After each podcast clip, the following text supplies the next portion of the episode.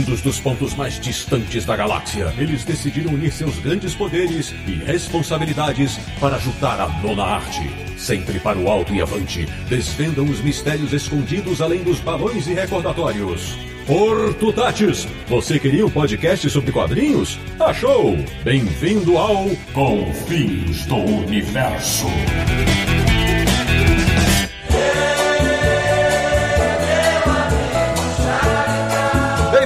Bem-vinda! Está começando mais uma edição de Confins Universo, o podcast em que todos os seus integrantes sempre torciam para o Charlie Brown se dar bem. Pelo menos de vez em quando, né? Que é o podcast do Universo HQ, o site que conhece toda a história de Woodstock. E eu estou falando do personagem de quadrinhos, é claro. www.universohq.com E o programa de hoje vai ser regado a muito beisebol e minduim. Eu sou o Sidney Guzman, falo de São Paulo e comandarei este episódio devidamente trajado com minha roupa de aviador da Segunda Guerra Mundial. De Petrópolis, no Rio de Janeiro, o cara que diversas vezes tentou se equilibrar deitado em cima de uma casinha de cachorro e sempre caía. Samir Naliato. Sidão, muito curioso você ter falado isso, porque tudo que eu consigo imaginar nesse momento é aquela clássica cena do Snoopy dormindo em cima da casinha, porque eu preciso dormir. Da República de Piranga em São Paulo, ele que na infância tinha uma paixão platônica por uma garotinha ruiva, Marcelo Naranjo. Nara Pimentinha para os íntimos.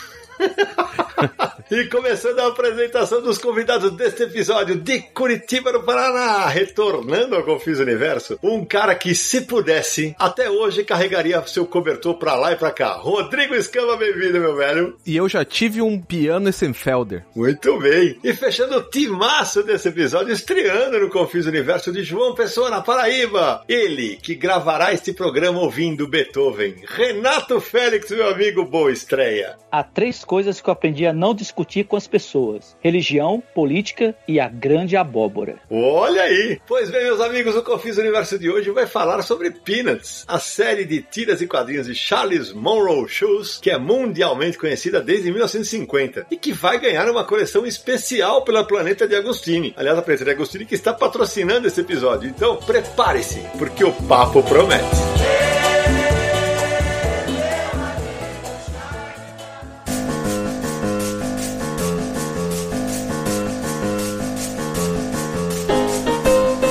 Samir Naliato, antes de começarmos mais um Confins do Universo especialíssimo, aguardadíssimo. Samir, mas que coisa mais linda o novo Universo HQ, rapaz. Estreou no dia 8 de setembro, ficou a coisa mais linda, o pessoal tá adorando. Atualização gigante, inclusive com os nossos convidados de hoje, os dois com resenha, o Renato com uma entrevista. Samir, e por que que a gente conseguiu botar esse site novo em pé? Pois é, dá um site novo estreou. A gente tava falando que tava vindo uma novidade por aí, uma novidade legal. O site estreou totalmente reformulado, nova identidade visual, tudo bonitão. A gente recebeu várias mensagens em redes sociais, o pessoal elogiando, o pessoal curtiu muito. Cara, e esse site, assim como a gente já tá fazendo, ativando o canal de vídeo do Universo HQ no YouTube, tudo isso tá sendo possível graças aos apoiadores que nos ajudam lá na campanha do Catarse. Então acesse lá catarse.me barra Universo HQ, assim, não é exagero, não é puxação de saco, é a verdade. Tudo isso que a gente está conseguindo fazer, muito obrigado, é graças a vocês, apoiadores. Quem também nos ouve, acessa o site, ajuda o conteúdo a ser compartilhado, agradecemos a todo mundo, tá permitindo a gente fazer muita coisa legal, a gente tem planos para mais, então vamos continuar nessa tocada. Muito obrigado a todo mundo e espero que curtam bastante o site, porque ficou muito legal. É, nosso canal do YouTube está aumentando cada vez mais o número de inscritos, de acessos, a gente tem transposto os convívios do universo diretamente para lá também, e é uma experiência diferente do que apenas ouvir, né, Samir? É, então, se você quiser nos apoiar, como o Samir falou, no, é um plano recorrente a partir de cinco reais, www.catarse.me barra universo HQ, né, Samir? Lembrando que é um tipo de campanha de financiamento coletivo recorrente, tá, galera? Então você acessa lá, escolhe o plano que você quiser, e aí esse valor é cobrado todo mês como se fosse uma assinatura. É isso aí. Né? Então, ou vai ser debitado do seu cartão, se você fizer assinatura com cartão, ou o Catarse envia um boleto para você escolher essa opção, tá? Então acesse lá, tem várias recompensas também, tem sorteios especiais, nossos sorteios estão bombando, vem cada coisa boa por aí, pessoal, fica de olho que vai ser muito legal. E nossas lives super divertidas com os sorteios. E atenção, nós estamos com uma meta agora. Tan, tan, tan. Quando atingirmos 500 apoiadores no Catarse, faremos uma mega live de sorteio de quadrinhos de 50. 50 graphic novels. É isso aí. Cara, essa live vai ser punk, porque vai ser longo, pessoal. A gente tá preparando umas coisas bem legais para todo mundo se divertir, tipo assim, para todo mundo, mesmo quem não apoia e quiser entrar para se divertir na live, vai contra isso. Então, vai se preparando. Exatamente. No momento que nós estamos gravando esse episódio, aqui no dia 10 de setembro, são 465 apoiadores. Faltam 35. E lembrando que foi uma, uma loucura que me veio na cabeça, porque eu, eu falei que se nós passássemos de 300 apoiadores, eu teria todos os meses um sorteio de 30 quadrinhos. Já fizemos três. Quando esse episódio tiver ido ao ar, vão ter ido quatro. Né? E eu falei, se batermos a meta de 500 apoiadores, pelo menos um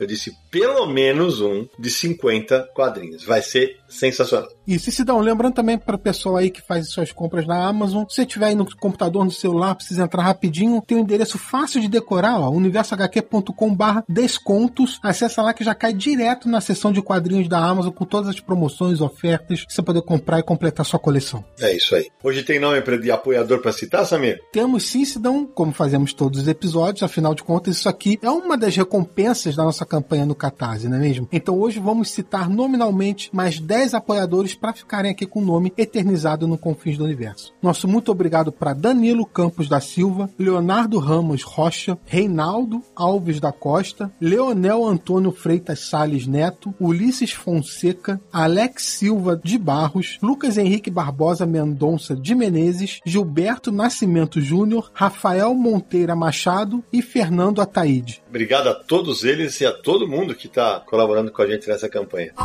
Eu preciso do meu cobertor! Eu admito! Então, dados os recados iniciais de Menino Samir Aliato, deixa eu fazer a apresentação mais detalhada nos meus convidados. Começando pelo Rodrigo Escama, que esteve conosco no espetacular episódio de quadrinhos como objeto de estudo, né? E aí, eu conversando com ele, falei, pô, Escama, será que tem alguém... Você conhece alguém que tem um trabalho, algum trabalho acadêmico sobre peanuts e tal? Ele falou assim, Sidão, eu sou alucinado por... Eu falei, achei, né? Conta aí, Escama. Quem é o Rodrigo Escama? O que, que você faz? Por que, que você é tão apaixonado pela série? Primeiro, muito obrigado por participar de novo do Confins do Universo. É sempre divertidíssimo, né? Ficar gravando e tal. Eu tenho só, só vou falar uma coisinha, uma pequena indiscrição antes da gente começar, porque da última vez, depois que a gente desligou, eu falei, eu bati um papo com o Naranjo, e daí ele falou assim: É, eu tenho toda a coleção da turma da Mônica, eu tenho todos os exemplares e tal. Eu, ah, que legal, continuei o papo. E daí eu fui dormir. No outro dia de manhã eu acordei pensando, ele mora num latifúndio.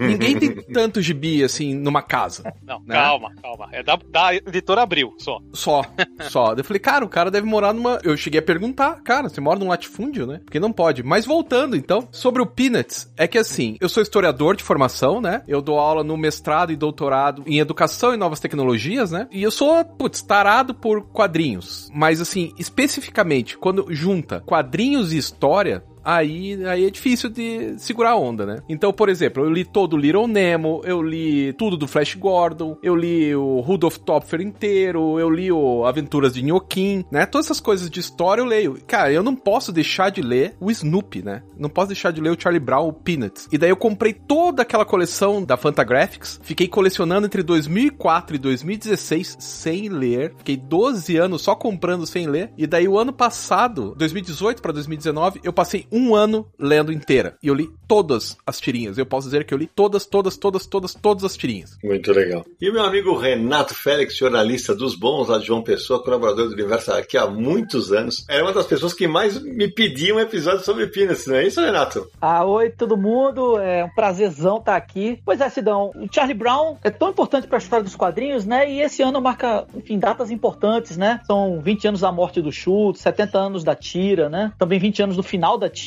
Então eu acho que tem muito o que se discutir, muito o que se debater sobre a Tira do Schultz. Eu acho que merecia demais um episódio. Tô muito feliz por estar participando dele. Legal demais. Bom, Nara, antes de começar a aprofundar no tema, né? Conta aí, eh, Nara, faz aquela breve apresentação sobre Charlie Shoes e Peanuts. Vamos lá, Sidão. Acho que é legal até pra começar contextualizar que ele simplesmente, no auge da publicação da tirinha, que foi lançada aí no ano de 1950, mas no auge dela, ela chegou a ser publicada em 72 países, em 21 idiomas, em mais de 2.600 jornais e lida por mais de 300 milhões de pessoas. Cara, Por dia. é, por dia. É um fenômeno absurdo né, do formato tiras nas histórias em quadrinhos. O Schuster ele nasceu em 1922, na cidade de Minneapolis, Minnesota, só que ele cresceu em St. Paul, também em Minnesota. Ele foi criado em família católica, né? O pai era alemão, a mãe norueguesa. O pai trabalhava como barbeiro, a mãe dona de casa. E a mãe tinha um gênio muito, muito forte, uma personalidade fortíssima que influenciou muito o caráter do jovem Schuster. Logo depois de nascer, o tio dele É. apelidou ele de Spark. É, E esse apelido seguiu ele pela vida inteira. Era uma referência a um personagem de uma tirinha chamada Barney Google, que era um cavalinho. O nome do cavalinho era Spark Plug.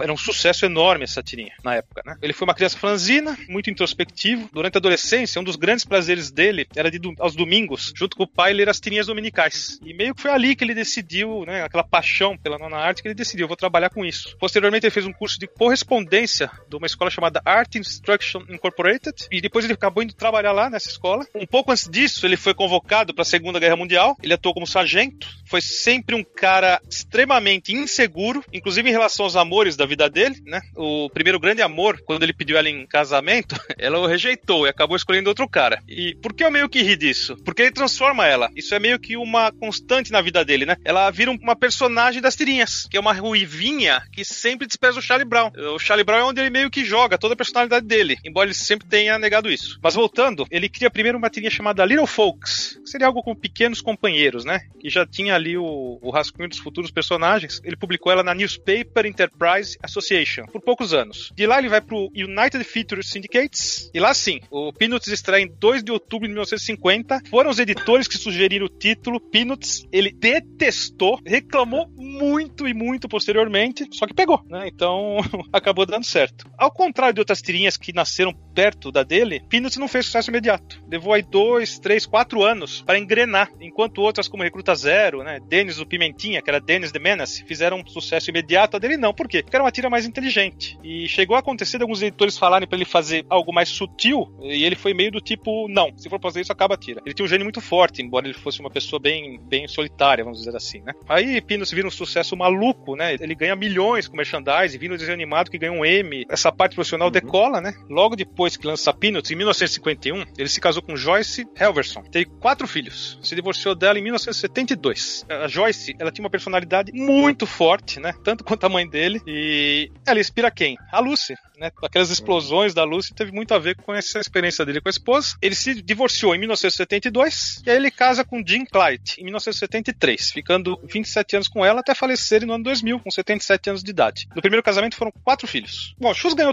todos os prêmios possíveis da área dele, todos. National Cartoonist Society Award, Ruben Award, estrela no Hollywood Walk of Fame e muitos outros. Ele achava que ele encontraria felicidade, né? Porque ele sempre foi da vida dele uma pessoa amarga, infeliz, e ele achava que felicidade estaria no sucesso. Quando ele chegou lá, não era isso. Então, assim, é uma pessoa que não era fácil, mas, né, que tá aí, marcou a vida de tantas e tantas pessoas e segue marcando até hoje. Muito legal. Ô Samir, então vamos aproveitar antes da gente começar a dissecar o personagem e sua trajetória editorial no Brasil, nos Estados Unidos, em todos os lugares. Como é que vai ser essa coleção da Preta de Agostini? Não, já vou te passar os dados da coleção, só queria mencionar duas coisas aí do que o Naranjo falou. A primeira, que é sobre o pai ser alemão, e como o Naranjo também falou, o Schuss serviu a Segunda Guerra Mundial. Foi uma guerra contra os alemães, né? E o pai do Charlie Schuss, ele se preocupava muito com isso, ele não queria dar bandeira de que era alemão, esse tipo de coisa. Ele treinava muito para não ter sotaque nenhum. Tinha essa curiosidade que é bem interessante daquela época, pelo momento político mundial, né? E a outra coisa que ele falou que a Lucy foi a inspiração da ex-mulher e tudo mais, o Charlie Schultz colocava muita coisa da vida pessoal dele nas tiras, né? Experiências dele. Ele, inclusive, falou uma vez o seguinte: se quer me conhecer, leia Peanuts. É porque tipo, botava muita coisa dele lá. Não literalmente, mas usando como pretexto para as tiras. Ô Samir, também tem uma, um detalhe aí que é a história a mãe dele, que foi tão fundamental na vida dele, ela morre, né, de câncer, bem no momento em que ele entra pro exército, né? Em 43. isso, isso, marca a vida dele assim para sempre, né? Ele nunca se recupera dessa perda aí e, e, teve essas duas coisas aí que entraram em confronto, né, praticamente. Né? Ele perde a mãe e de repente tá longe de casa, né, no exército, dois anos depois na guerra, né? Mas foi assim, ele enterrou a mãe, no dia seguinte pegou o ônibus e foi se apresentar. Foi assim o negócio.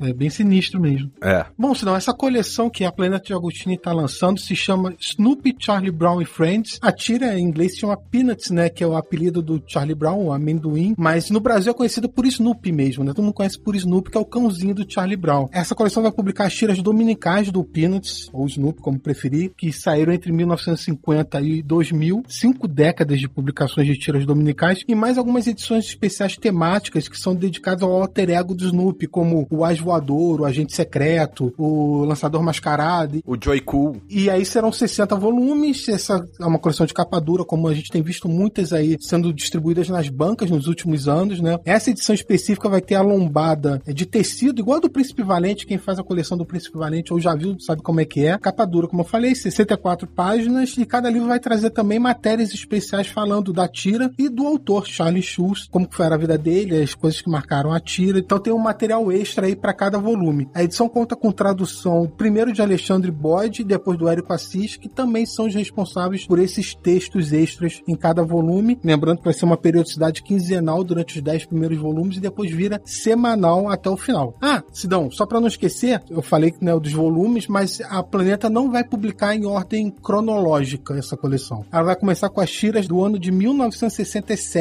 que é ali um período de tiras mais conhecidas, com a tira estava atingindo seu auge, então começa dali e depois começa a publicar os outros volumes, meio que fora de ordem, mas depois você coloca na ordem lá na sua prateleira, né? É importante esclarecer para quem está ouvindo a gente que esse material não traz todo o material que a coleção da LPM vinha trazendo. São só as tiras dominicais e esses especiais que o Samir falou. As edições vão ser num formato. Ele é levemente horizontal, né? 26,9 por 21,5 centímetros, né? E o material é todo em preto e branco, né? Então sempre vai ter, como o Samir falou, alguns textos e aí 52 páginas de tira, mais ou menos em média, por edição. É, e se quem tá em dúvida sobre tiras dominicais é porque lá nos Estados Unidos tinha aquele negócio de que as tiras que saíam no domingo, elas tinham mais quadros, eram maiores do que as tiras diárias, que normalmente eram só né, aqueles três, quatro quadros ali num filetinho de tira. São histórias um pouquinho maiores, às vezes três, quatro linhas de tiras. Ô Samir, já tem o preço de, de cada volume? Já sim, mas antes é importante salientar uma coisa, Sidão. A princípio a coleção está disponível só por assinatura no site da Planeta de Agostinho. A gente vai colocar o link no post desse episódio lá no Universo HQ também. E a distribuição em banca vai acontecer só no ano que vem, lá em 2021. Os assinantes têm descontos especiais nas primeiras edições e o primeiro volume vai custar R$ 14,99. O segundo envio contará com dois volumes por R$ 49,99 e a partir daí cada volume vai custar R$ 49,99. No total serão 61 volumes em 18 entregas. E vale um esclarecimento, né? Como em todas essas coleções da Planeta de Agostinho, tem sempre uma fase de testes. Essa coleção de Snoopy teve uma fase de teste em setembro de 2019. E como é que isso funciona? Apenas algumas praças recebem o material. Se a venda for boa, continua a coleção. Se a venda não for boa, de acordo com os parâmetros que eles têm de avaliação, aí a coleção não, não é publicada até o final. Então serão 61 volumes. É isso, Samir? É isso, Sidão. E também lembrando que quem fizer assinatura lá pelo site, vai ter o link no post desse episódio, tem brindes, ganha uns brindes extras também que são enviados para os assinantes. Legal demais. Charlie Brown, o Charlie Brown.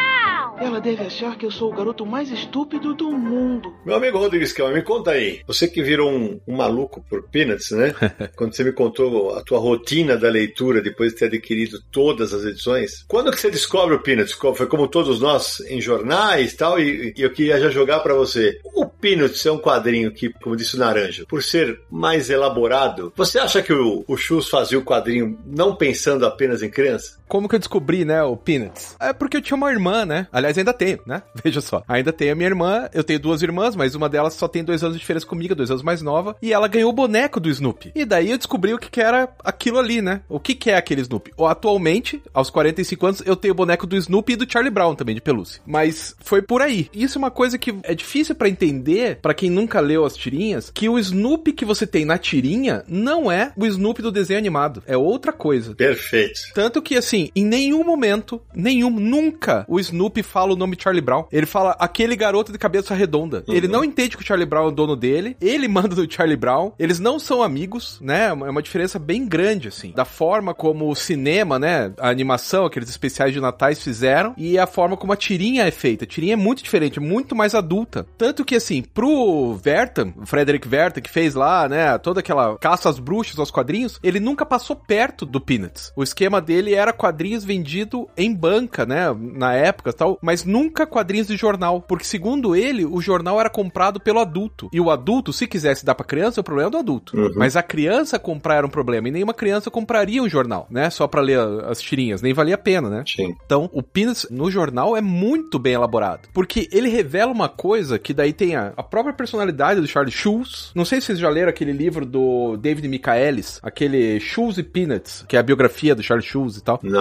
Sim. É um livro que, apesar de aqui do Brasil ter uma tradução bem ruinzinha, né? Tem vários problemas de tradução, mas tudo bem. A personalidade do Charlie Schulz é muito fascinante, né? Porque, na falta de uma palavra melhor, ele é um babaca. Ele é um babaca completo, porque ele teve tudo desde criança. Tipo, o pai dele acordava mais cedo pra jogar água no quintal, pra água congelar pra ele poder patinar quando ele era criancinha. E ele ainda assim reclamava que ninguém gostava dele. A mãe dele tratou ele sempre com carinho, com amor, e ainda assim ele reclamava que ninguém gostava dele. Então é legal como o mundo interno da pessoa, que ele acredita que ninguém gosta dele, é tão diferente do mundo externo, que ele é um cara que tem tudo, conseguiu tudo, né? Amor, mulheres, dinheiro, família, ele conseguiu tudo. Com o trabalho dele, com o esforço dele, ele conseguiu tudo, mas ainda assim ele se sentia infeliz. E isso tá na tira o tempo inteiro. Porque não tem por que o Charlie Brown ficar infeliz. Mas ele é. É, tá- sabe que você, citou uma coisa, Escama, aqui? Quando eu, eu fiz uma brincadeira no Twitter, que eu falei que eu pediria uma música do Benito de Paula na abertura, é, que entendedores entenderiam. E aí o pessoal sacou, né? Aliás, essa música, o meu amigo Charlie Brown, foi uma situação parecida com a que o Escama falou. Ele, ele- ele morava na casa de amigos quando ele descobriu as tiras e gostou e resolveu fazer uma música que não é sobre a tira, mas que ele queria apresentar o Brasil ao Charlie Brown, né? É, e o Léo Schiffer mandou uma pergunta pra mim no, no Instagram. Na opinião de vocês, o Charlie Schulz, ele tinha timidez ou soberba? Pergunto porque em alguns momentos ele disse que preferia ficar quieto, pois as pessoas à sua volta não entenderiam, ou que ficava incomodado na escola quando os professores não percebiam a sua inteligência e capacidade artística. Não poucas vezes, né? Charlie Schulz era muito arrogante. Na minha leitura, ele é muito babaca. Mas ao mesmo tempo é um babaca que sofre pela própria babaquice dele. Porque ele quer ser amado, mas trata todo mundo na bordoada, né? Então, é um personagem muito ambíguo, assim. É um gênio, né? É um gênio. Então, o gênio, ele pensa de um jeito diferente de mim, que sou um mero mortal. Eu acho que é por isso.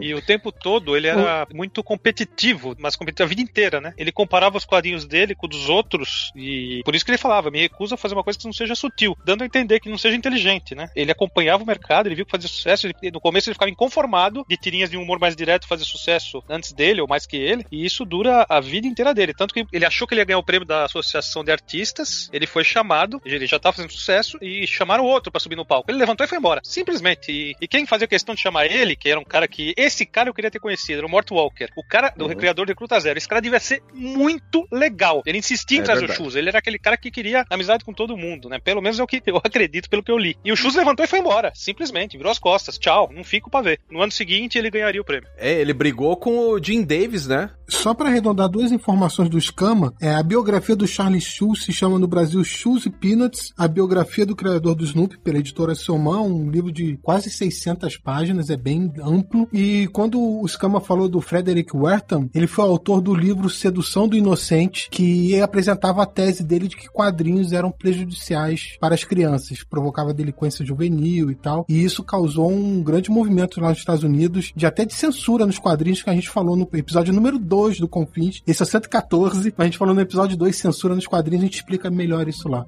Complementando também o que o Escamado estava falando, tem uma história com os pais dele, quer dizer, o Schultz é muito complexo, né? Ele tinha certeza do que ele queria desde criança, ele queria desenhar tiras, né? E o que o livro do David Michaelis inclusive diz é que os pais sempre o apoiaram nisso, mesmo não entendendo muito bem esse universo, né? Porque eles eram de outra realidade, né? A dele era um barbeiro e a vida dele era trabalhar para sustentar a família e tal, e a mãe dele, a família da mãe era de, enfim, da roça, né? Do meio oeste americano ali em Né? Então eles não entendiam muito bem esse universo aí, não sabiam nem como ajudá-lo direito, mas apoiaram, inclusive, a comprar aquele curso de correspondência que ele fez caro, né? Mas eles compraram para ele, para ele poder melhorar cada vez mais de um desenho, porque ele sabia que era isso que ele queria fazer. Tanto que aquele esse curso que o Renato comentou, o pai dele chegou a, a se endividar na praça pra poder bancar o curso dele, né? Os pais dele davam tudo pra ele, ele era filho único também. E os pais dele faziam tudo que ele queria, tudo. Você acha que eu feri os sentimentos do Minduim? Puxa, por que eu não consigo agir direito fora de um jogo de beisebol? O Renato já ia aproveitar e jogar isso pra você, porque eu fui conhecer também no, nos jornais, né? E da, daqui a pouco a gente vai falar da publicação dele no Brasil, né? Tem algumas curiosidades em relação aos nomes dos personagens, né? Especialmente. Mas eu descobri nos jornais. E eu confesso que quando eu era moleque, cara, tinha uma coisa que me irritava profundamente. Não sei se é porque eu já gostava de herói e tal. Era, porra, mas caramba, esse moleque aí só se dá mal, velho. Tudo dava errado na vida dele, né? Ele era tapeado pela menina quando ele ia chutar a bola de, de futebol americano. Ele não conseguia falar com a menina ruiva. Ele, ele era sacaneado pelo cachorro. Mas era depois que você cresce e vai entender que. Ele é o loser, né? É isso. Você vai entender que ele era, ele era um alter ego de como o Charlie Sheen se via, não é isso, Renato? Pois é, Sidão, eu, eu comecei a ler Charlie Brown nos jornais também, né? No Jornal do Brasil. Eu moro em João Pessoa, mas eu nasci no Rio de Janeiro, né? Sou carioca. E ali no começo dos anos 80, final dos anos 70, eu comecei a ler ali no, no Jornal do Brasil. E também conheci por causa do desenho animado, né? Que começou a Sim. passar. Teve uma temporada no Brasil, no SBT ali nos anos 80, né? Comecinho dos anos 80 ali, 82, eu acho. Eu descobri esse mundo, né? Do, do Peanuts, né? Nos dois caminhos aí, né? E aí tem esse lado, né? Embora o, o Scama tenha falado das diferenças aí pro desenho, mas no desenho também tem esse lado dele se dar mal constantemente, né? Raras são as vezes em que ele termina bem, né? Mesmo quando ele termina bem, ele termina mal de alguma maneira, né? Então, eu acho que uma das coisas que o Schultz, inclusive ele disse isso, né? É que a felicidade não é engraçada, né? E ele leva isso às últimas consequências com o Charlie Brown, né? Ele consegue construir uma coisa que é muito difícil, né? Um personagem que é um grande perdedor, uma coisa corrente nele, né? Uma coisa quase doente, né? Dele que perder sempre e mesmo quando ele tá feliz, ele o desenho do Natal lá, o clássico, né?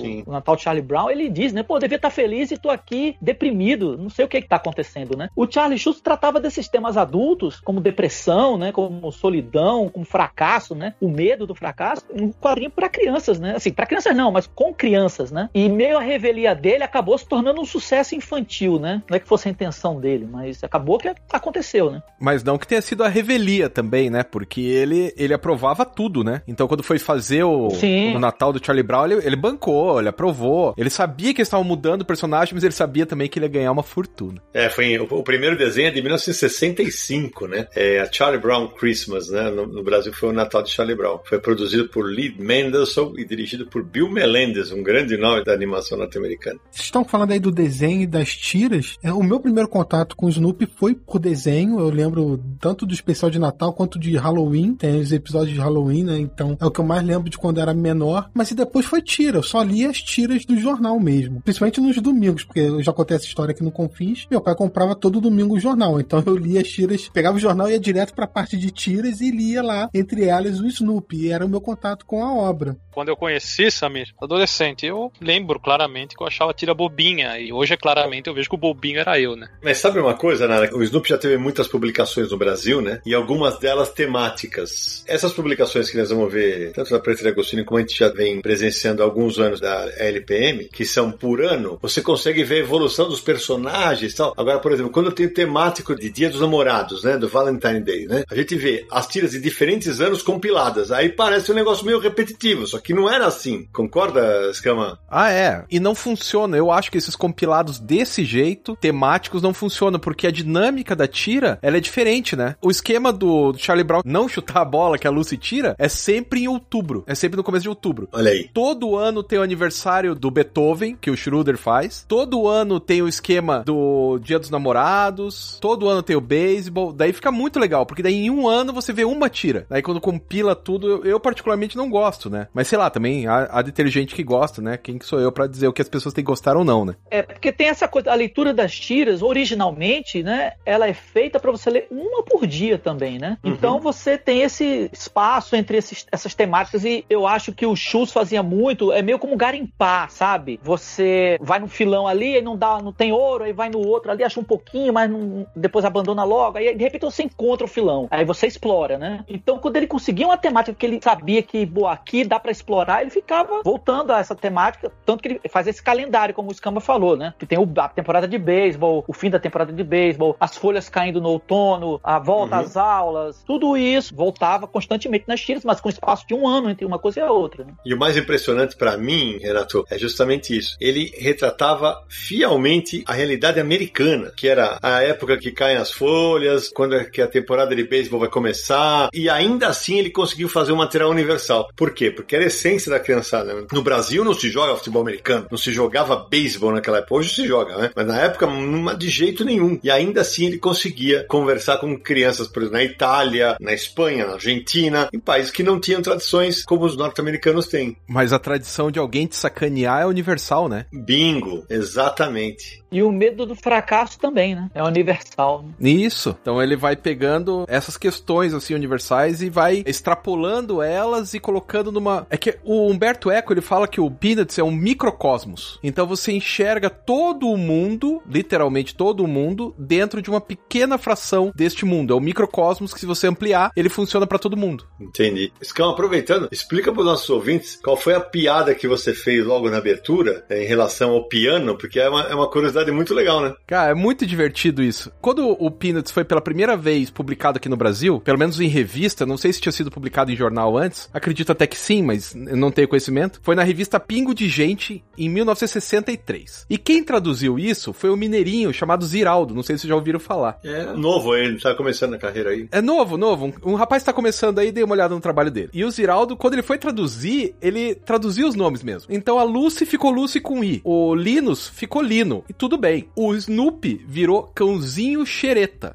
O Charlie Brown virou João Barbosa. João Barbosa veio aqui. E o Schroeder virou Essenfelder. Porque naquele momento no Brasil, a principal marca de piano brasileira era uma marca chamada Essenfelder, que por um acaso era aqui de Curitiba. Atualmente eu moro muito perto de onde ficava essa fábrica, que já faliu e tal. E era legal porque na rua era a Avenida Manuel Ribas, Pra quem é de Curitiba, né? Ou pra quem quiser conhecer aqui, ficava na rua Manuel Ribas. E a faixa de pedestres pra atravessar era uma partitura. Então, se eu era criança, a primeira vez que eu vi, falei, nossa, é uma partitura e tal. Porque ligava a fábrica até o showroom da empresa, que era da Essenfelder. Daí ficou o nome do personagem. Que legal. E a, a Pingo de Gente, se eu não estou enganado, teve 10, segundo o Guia dos Quadrinhos, né? Teve 10 números em 1963. Olha, bela curiosidade. Eu preciso do meu cobertor! Eu admito!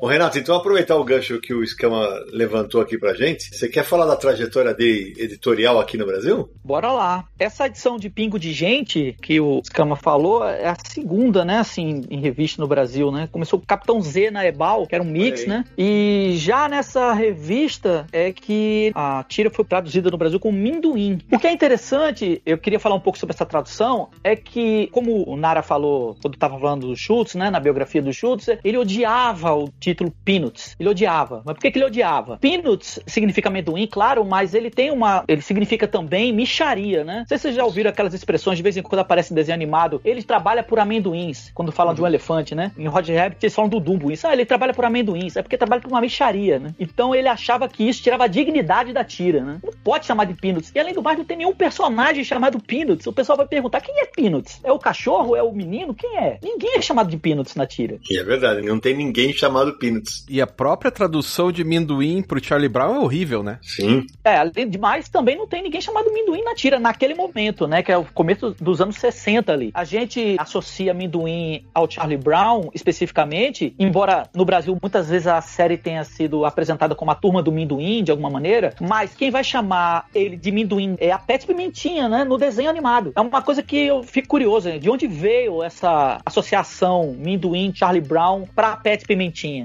Porque ela é criada em 66. É porque na, na tirinha, todo mundo chamava o Charlie Brown pelo nome e sobrenome. Charlie Brown. Ninguém chama ele de Charlie. Charles, qualquer coisa assim. Charlie Brown. Tirando uma personagem que é a Paty Pimentinha. Ela chama ele de Chuck no original. Que é, sei lá, um diminutivo de Charlie Brown. Pois é, a Pet Pimentinha chama o Charlie Brown de Chuck. E no Brasil, algumas vezes, ela também chama de Chuck nos quadrinhos. Mas quem foi no Brasil que fez ela chamá-lo de Minduim? Porque no Capitão Z, ela não tinha sido criada ainda. Então ninguém chamava ele de Minduim. É engraçado isso, né? Era só a tradução do nome da tira. Mas enfim, teve o Capitão Z na Ebal, teve a Pingo de Gente na editora O Cruzeiro. E aí o Jornal da Tarde começa a publicar a tira em 66. O Jornal da Tarde de São Paulo, né? Foi no segundo dia de publicação do jornal. E eu não tenho, enfim, eu pesquisei, mas não encontrei referências de alguma outra publicação anterior a essa. Pelo menos não em São Paulo e no Rio, né? O Jornal da Tarde publicou, começou a publicar em 66, publicou durante anos, né? Teve um um- uma edição chamada Suplemento de Quadrinhos em 67 em São Paulo também, que era um encarte do jornal Jovem, teve só quatro números, publicava vários, várias tiras dominicais, né? Fantasma, Pinduca, Flash Gordon, publicou também Charlie Brown, é, o Peanuts, né? No Rio, o Correio da Manhã, antigo jornal carioca, começou a publicar em 68. Era uma publicação muito interessante porque adaptava tudo, né? Adaptava o dinheiro, geografia. A Sally dizia uma hora, vamos veranear fora do Rio.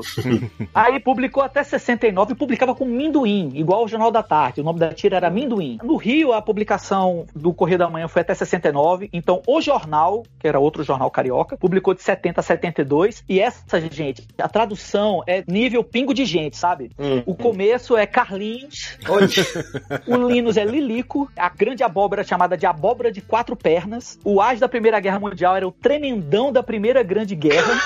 Nossa, sensacional. E a garotinha ruiva era fulaninha de cabelos castanhos. Puta, Que criatividade. Em setembro, o Carlinhos já tinha voltado a virar Charlie Brown, tá? Essa publicação foi até 72, quando passou para o Jornal do Brasil. E aí ficou até 98. No Jornal do Brasil já passou a ser Peanuts desde o começo, só que no comecinho o Snoopy era chamado de Xereta ainda, né? Até isso foi em junho. Em novembro ele passou a ser Snoopy e aí ficou Snoopy. E ficou até 98 no JB, né? Em 72 também começou a coleção da Arte Nova, né? Que era uma coleção de pocket books e teve 48 números. A Arte Nova também publicou um gibi chamado Snoopy Charlie Brown, que teve 31 números entre 71 e 75. Aí teve publicações na revista Patota em 73, na revista Grilo em 71. Teve um- uma edição de gibi semanal, publicava páginas dominicais em 74. Me surpreendeu que a Folha publicou Peanuts também. A Folha publicou no suplemento quadrinhos de 74 a 77. Só as páginas dominicais, não saía no caderno ilustrado as páginas diárias, né? A Record publicou três álbuns entre 76 e 82. Depois, nos anos 80, a Cedibra publicou três livrinhos, aqueles retangulares, né? Que horizontais, que saía Garfield, né? A Cedibra publicou Snoopy nesse formato também. A Record voltou a publicar livros de bolso, seis volumes entre 89 e 90. O Estadão, o Estado de São Paulo, começou a publicar em 2004 a tira, também como Minduim, publica até hoje, né? Como Minduim. A Conrad publicou seis livros de bolso em 2004. A Kozak Naif publicou três álbuns de capa dura em 2010, coloridos. Aí veio a LPM com 15 livros de bolso ali entre 2005, 2006, até depois teve 2010, 2016, mais alguns livros, antes dessa publicação de Peanuts completo, né? A Nemo fez uma coisa interessante, publicou quatro edições de uma edição com novas histórias de Snoopy Charlie Brown. O Charlie Schultz deixou, né, acho que em contrato até que ele não queria que a tira continuasse depois que ele morresse, né? isso. Tanto é que realmente a tira não continuou, né? Ela, ela tá sendo reprisada, republicada, né? Mas aí ele acho que não falou nada sobre gibis, né? Então o pessoal deu um jeito, né? a Nemo publicou duas edições especiais. Snoopy, A Felicidade é um Cobertor Quentinho, que é uma adaptação do último especial animado que teve, em 2013. E que tem resenha sua no universo HQ? É, tem resenha minha no Universo HQ. Tem também um sobre uma viagem deles a Tóquio, que é uma história inédita. E aí teve quatro edições de um gibi, né? Snoopy volume 1, 2, 3 e 4, que misturava páginas dominicais do Schultz com novas histórias escritas por novos autores. Dessa vez aí, driblando um pouco o que o Schultz tinha determinado, né? Vamos dizer assim. E essas saíram por quem, Renato? Saiu pela Nemo no Brasil, entre 2014 e 2015. Bom, aí tivemos o Peanuts completo, né? A partir de 2010, está no décimo volume. E agora as edições da Planeta de Agostini, que é esse Snoop, Charlie Brown and Friends, né? É isso aí. Bela, belo levantamento, parabéns. Valeu, muito pulverizado, Mas, né? mas porque o foco é o jornal, né? Sempre foi, né? Sim, então acho sim, que por sim. isso você teve essa pulverização ao longo das décadas aí, na publicação por aqui. Exato. Aliás, uma curiosidade sobre o poder da tira de jornal, especificamente nos Estados Unidos, depois que ele começa a fazer sucesso e começa a emplacar a tira dele em todos os estados, a redação começa a ser inundada de cartas pra ele, comentando a tirinha, etc. Os americanos adquirem o hábito de mandar tirinhas um pro outro. Eles recortavam e mandavam pelo correio pra parente, pra amigo, né? Hoje é o WhatsApp, né?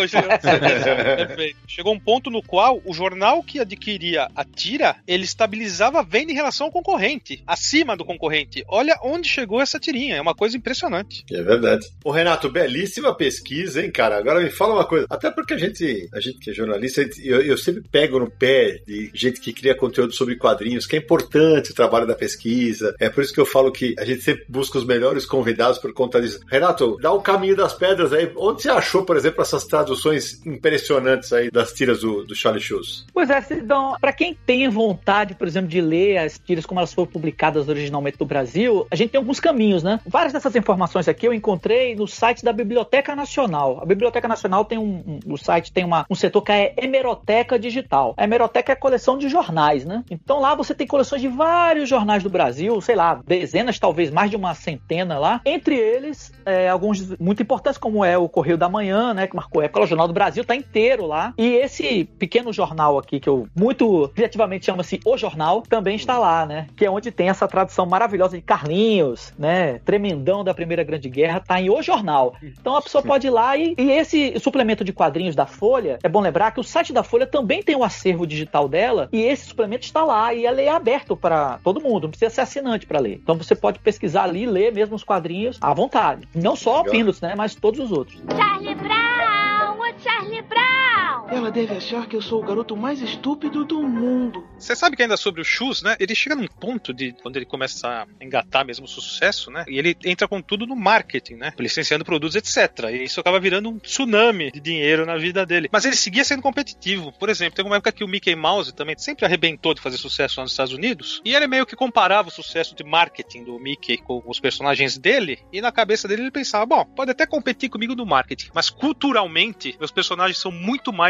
importantes que os deles. Meus personagens já estão na cultura norte-americana. E era verdade isso aí, viu? O, o cara conseguiu mesmo marcar a cultura dos Estados Unidos definitivo, permanentemente. Ele marcou tanta cultura dos Estados Unidos que ele, em 2019, que foi a última vez que foi feito esse levantamento, ele foi a terceira pessoa morta que mais ganhou dinheiro nos Estados Unidos. O primeiro foi Michael Jackson, o segundo foi o Elvis Presley e o terceiro é Charles Schultz. Então, assim, o cara, 20 anos depois da morte dele, ele ainda é o terceiro cara que mais fatura dinheiro, mesmo depois de morto. Olha o tamanho que não tem esse cara, né? Impressionante, realmente impressionante. Custa comparar que quando em- ele publicou a tira que é anterior a Pinos, né, Lil Folks, no St. Paul's Pioneer, era semanal, ele ganhava 10 dólares por semana pela tira. Então, uma comparação aí, como ele cresceu, né? Sabe quanto ele faturou em 2019? Chuta, vai. 38 milhões de dólares Nossa. depois de morto. Só num ano fiscal, 2019. E sem tiras inéditas, hein? É morto, né? tá meio É. morto assim, não dá pra fazer as tiras. Não, eu digo porque, por exemplo, poderia ter gente, uma equipe fazendo, e não há como fazer. Isso tá em contrato, eles não fazem, né? Pois é. Mas, por exemplo, a gente teve uma animação recente, né? Que até gerou polêmica na época. Ah, ela é tudo em é, é 3D, Samir? É? É, toda feito com animação digital, né? Não é animação clássica desenhando no papel, é aquele 3D, né? E é um filme bem legalzinho, eu gostei. Assim, uma coisa que eu gosto nesse filme é que eles procuram respeitar o traço, não só dos chutes, mas da animação clássica, né, dos pinos. Embora seja em o computador e tudo, mas eles procuram respeitar aquela animação lá dos anos 60, 70, né? O que eu acho é que o roteiro, ele não consegue ser tão, vamos dizer, devastador quanto o Shoes era com Charlie Brown, por exemplo, né, que termina erguido nos braços. A garotinha ruiva, ah, eu vou escrever pra você, Charlie Brown e tal. Ele fala com eles, dá uma, dá uma fraquejada aí nessa parte.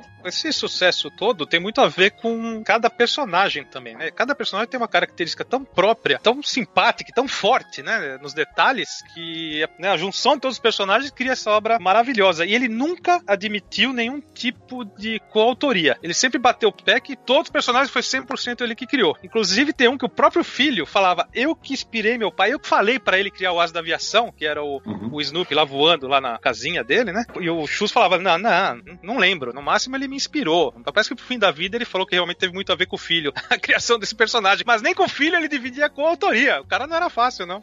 É, ele fazia questão de escrever, desenhar, letreirar e nem ideias de pessoas ele admitia, né? Ele dizia, não quero saber, não quero ter ideia de não quero ninguém dando Ah, é. Se sugestões. você, se você me contar, eu não posso usar, ele falava. É. E tem um negócio legal se você ler inteiro, né? Como eu tenho inteiro desde 50 até 2000, que no final ele já tava mal, ele já tinha tido um, acho que um derrame, né? Um, um ataque cardíaco, uma coisa assim, e a mão direita dele já não, não ficava mais parada, ela tremia, né? E dá pra ver no desenho. O cara, ele não usou ajudante nem quando ele tava impossibilitado de desenhar. Então ele, ele adiantou alguma coisa, aí ele, acho que eles reprisaram duas ou três tirinhas, e daí depois você vai ver, depois desse problema de saúde dele, os traços são todos, não são retinhos, sabe? Eles são todos tremidos, os traços. E dá pra ver que é um cara debilitado, se você, claro, quiser prestar atenção, né? Dá pra ver que é um cara debilitado desenhando. Desenhando. E ele desenhou assim, acho que uns dois ou três anos até falecer. E, e não só isso, né? Do momento que a última tira de Peanuts foi publicada pra morte dele, foram o quê? Dois meses, assim. Foi até o final da vida, realmente, que ele desenhou as tiras. Não, ele morreu no dia da morte dele, saiu a última tira, dia 13 de fevereiro de 2000. É, e foi emocionante, né? Pô, eu chorei muito, cara. Mas é, não é dia 12 de fevereiro? 12 Ah, de é. Não, é, a tira sai no dia seguinte. É isso Isso, é verdade. A tira, tira, do dia sai 13. no dia em que os jornais traziam a notícia da morte. É isso mesmo. Sabe que eu, eu lembro exatamente aonde eu estava quando eu li essa tirinha, cara. Eu tava na biblioteca da Federal, porque ia ter uma aula trote que eu ia dar e tal. Eu tava na biblioteca da Federal e eu me lembro que eu comecei a chorar lendo a tirinha, cara. Tipo, ó, o cara morreu, primeira página, você vai ler a tirinha dele, ele se despedindo. Ó, ó, arrepiou agora que eu tô falando, arrepiou. Quando eu li de novo, eu chorei de novo. Quando eu li no livro dele, chorei de novo. É muito emocionante. É, e a gente tava falando da, da produção da empresa Charlie Schulz, né? É, depois da morte dele. Em 2006 foi produzido um especial chamado He's a Bully, Charlie Brown. Em 2011 sai Happiness is a Warm Blanket, Charlie Brown, que tem roteiro de Stephen Pestis, autor da tira Birds Before Swine, e Craig Schulz, que é o filho do Charles, né? Aí em 2014 uma, tem uma série de curtas produzida pelo estúdio Normal Animation e a France Television's Distribution. Em novembro de 2015 sai aquele The Peanuts Movie 3D, que foi produzido pela Blue Sky Studios. Esse Happiness is a Warm Blanket, a adaptação dele saiu pela Nemo, né? A felicidade é um cobertor quentinho. É isso aí. Quer dizer, a empresa continua faturando no licenciamento da obra, que é exatamente, talvez daí que, talvez daí não, certamente daí vem toda aquela fortuna que o Escama falou há pouco. Você acha que eu feri os sentimentos do Minduim? Puxa, por que eu não consigo agir direito fora de um jogo de beisebol?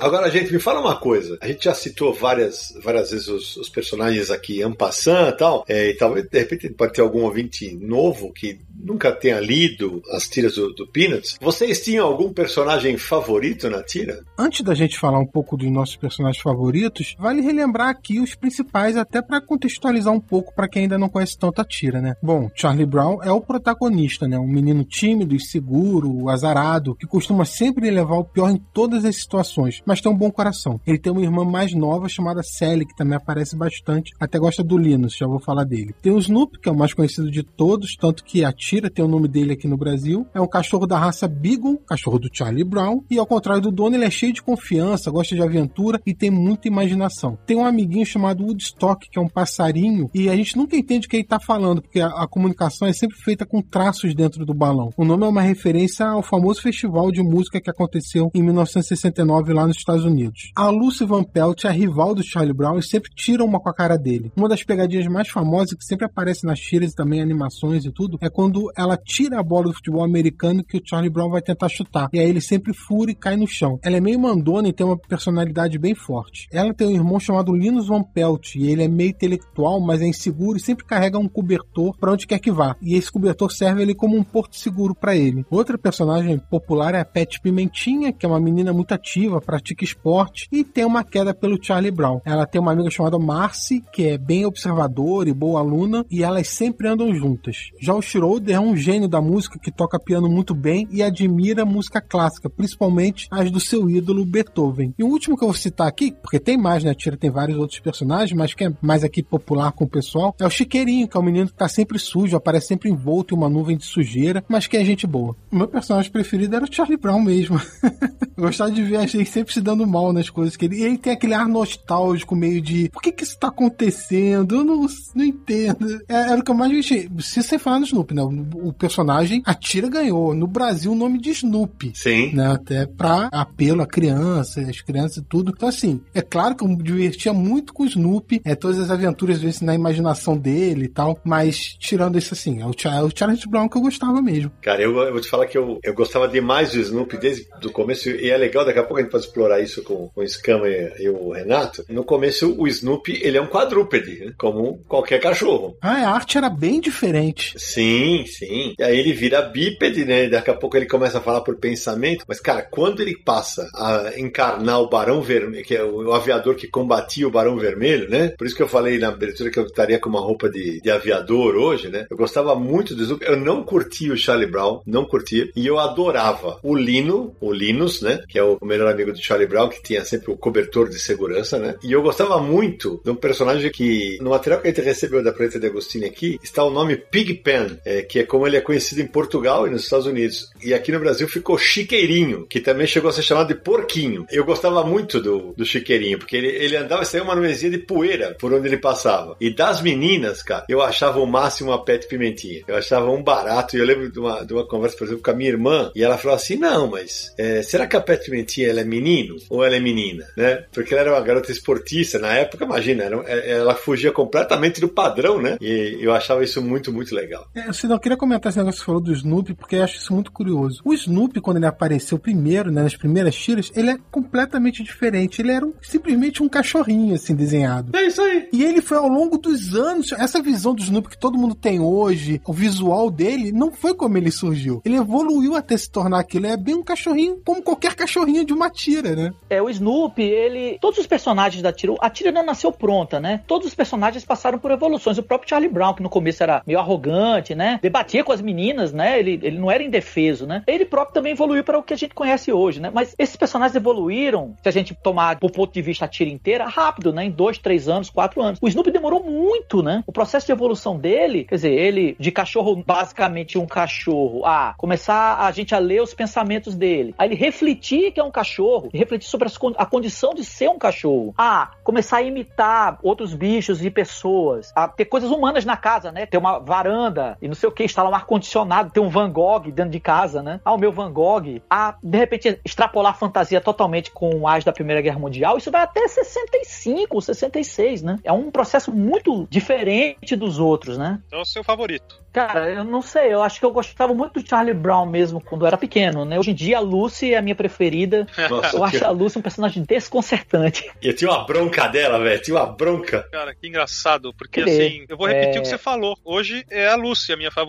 Depois que eu comecei a ler a coleção de tiras aí que vem sendo lançada pela LPM, eu descobri que eu adoro ela, porque as piadas que eu dou risada assim, tem várias com ela. É um gênio forte, tem historinhas ótimas. Tem ela naquela clínica psiquiatra lá, que a barraquinha montada é, é genial. Genial. Cinco centavos, né, a, a consulta. E tem uma que o Charlie Brown chega e fala: Olha, eu tô aqui deprimido. Ela olha pra ele e fala assim: sai fora dessa. São cinco centavos.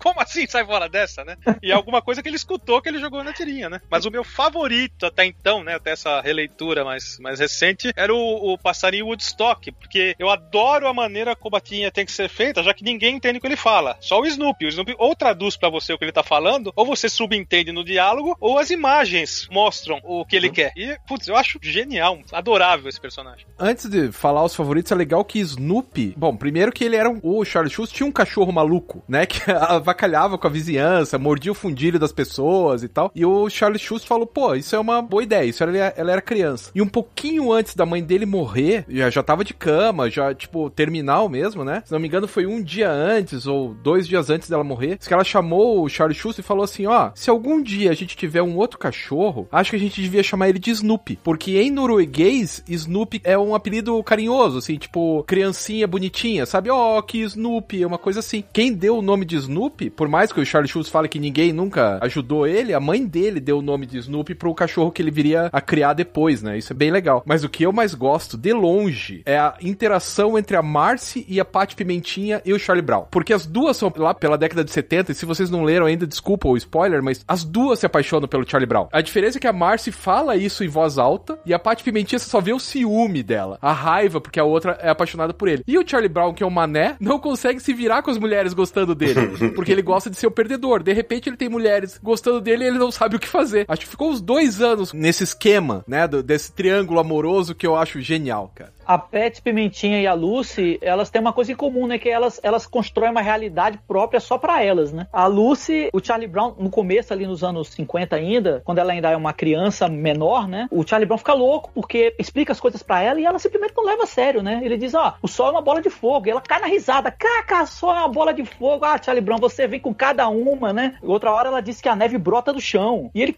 claro que não. Ela, claro que sim, Charlie Brown, você não sabe de nada. Ela cria uma realidade paralela pra ela. E depois depois ela transforma a vida dele no inferno, né? Ela diz assim: Charlie Brown, você poderia ser presidente. Ele, você acha? Claro que não. Claro que sim, Charlie Brown. Até ele acreditar. Quando ele acredita, ela diz: Claro que não, né, Charlie Brown? Imagina você presidente. Deus me livre. É uma É. loucura. E a Pat Pimentinha também, porque essa história da paixão, né? Ela acha que Charlie Brown gosta dela, né? Ela Uhum. gosta dele, mas diz que ele gosta dela, né? Então ela E a- cria uma realidade só pra ela também. Ela não vê que o Snoopy é um cachorro, né? Ela diz assim: aquele seu amigo de nariz grande, Charlie Brown. Ela demora até entender que o Snoopy é um cachorro. Eu acho legal que a Paty Pimentinha tem o esquema dela ser. Ela é uma hippie antes dos hippies, né? Que ela foi criada em 66 a partir dos beatniks, né? Que era os pré-hippie, né? Então ela é uma hippie e ela é toda doidona que nem uma hippie. Ela usa sandália, pode ver que é a única que usa sandália. Os amiguinhos dela não sabem se ela é menina ou menino. Cara, é muito legal. E é verdade, ela não sabe que o Snoopy é um, é um cachorro. Ela acha que é um amigo de nariz grande. É isso, e, e vale a gente contextualizar aqui para o nosso ouvinte. A Lucy, ela é a irmã mais velha do Linus, que é o melhor amigo do, do Charlie Brown, e ela também não gosta do Snoopy, só que com o Snoopy ela geralmente se dá mal, bem mal, né? Eu acho legal também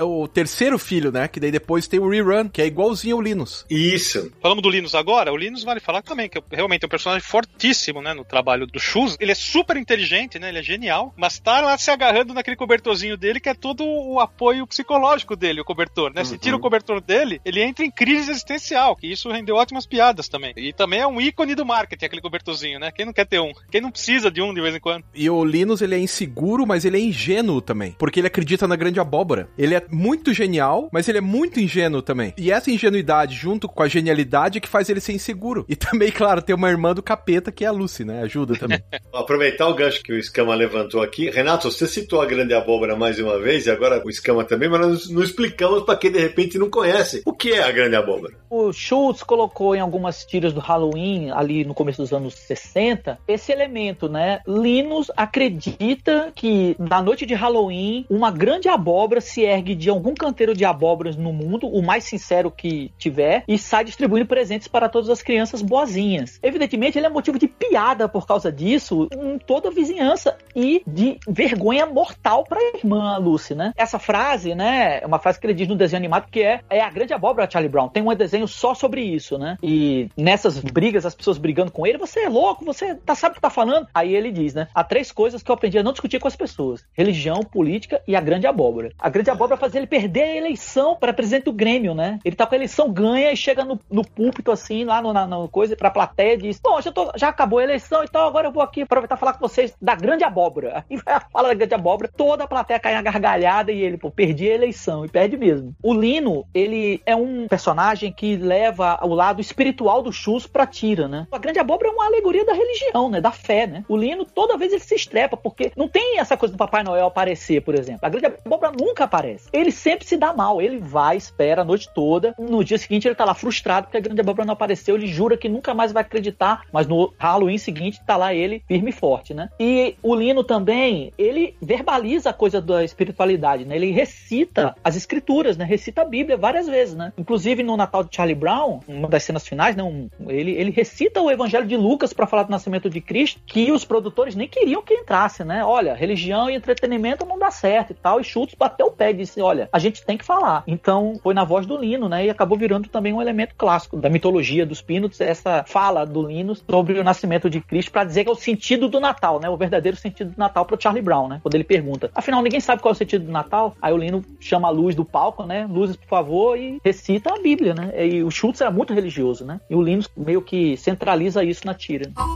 Eu preciso do meu cobertor! Eu admito!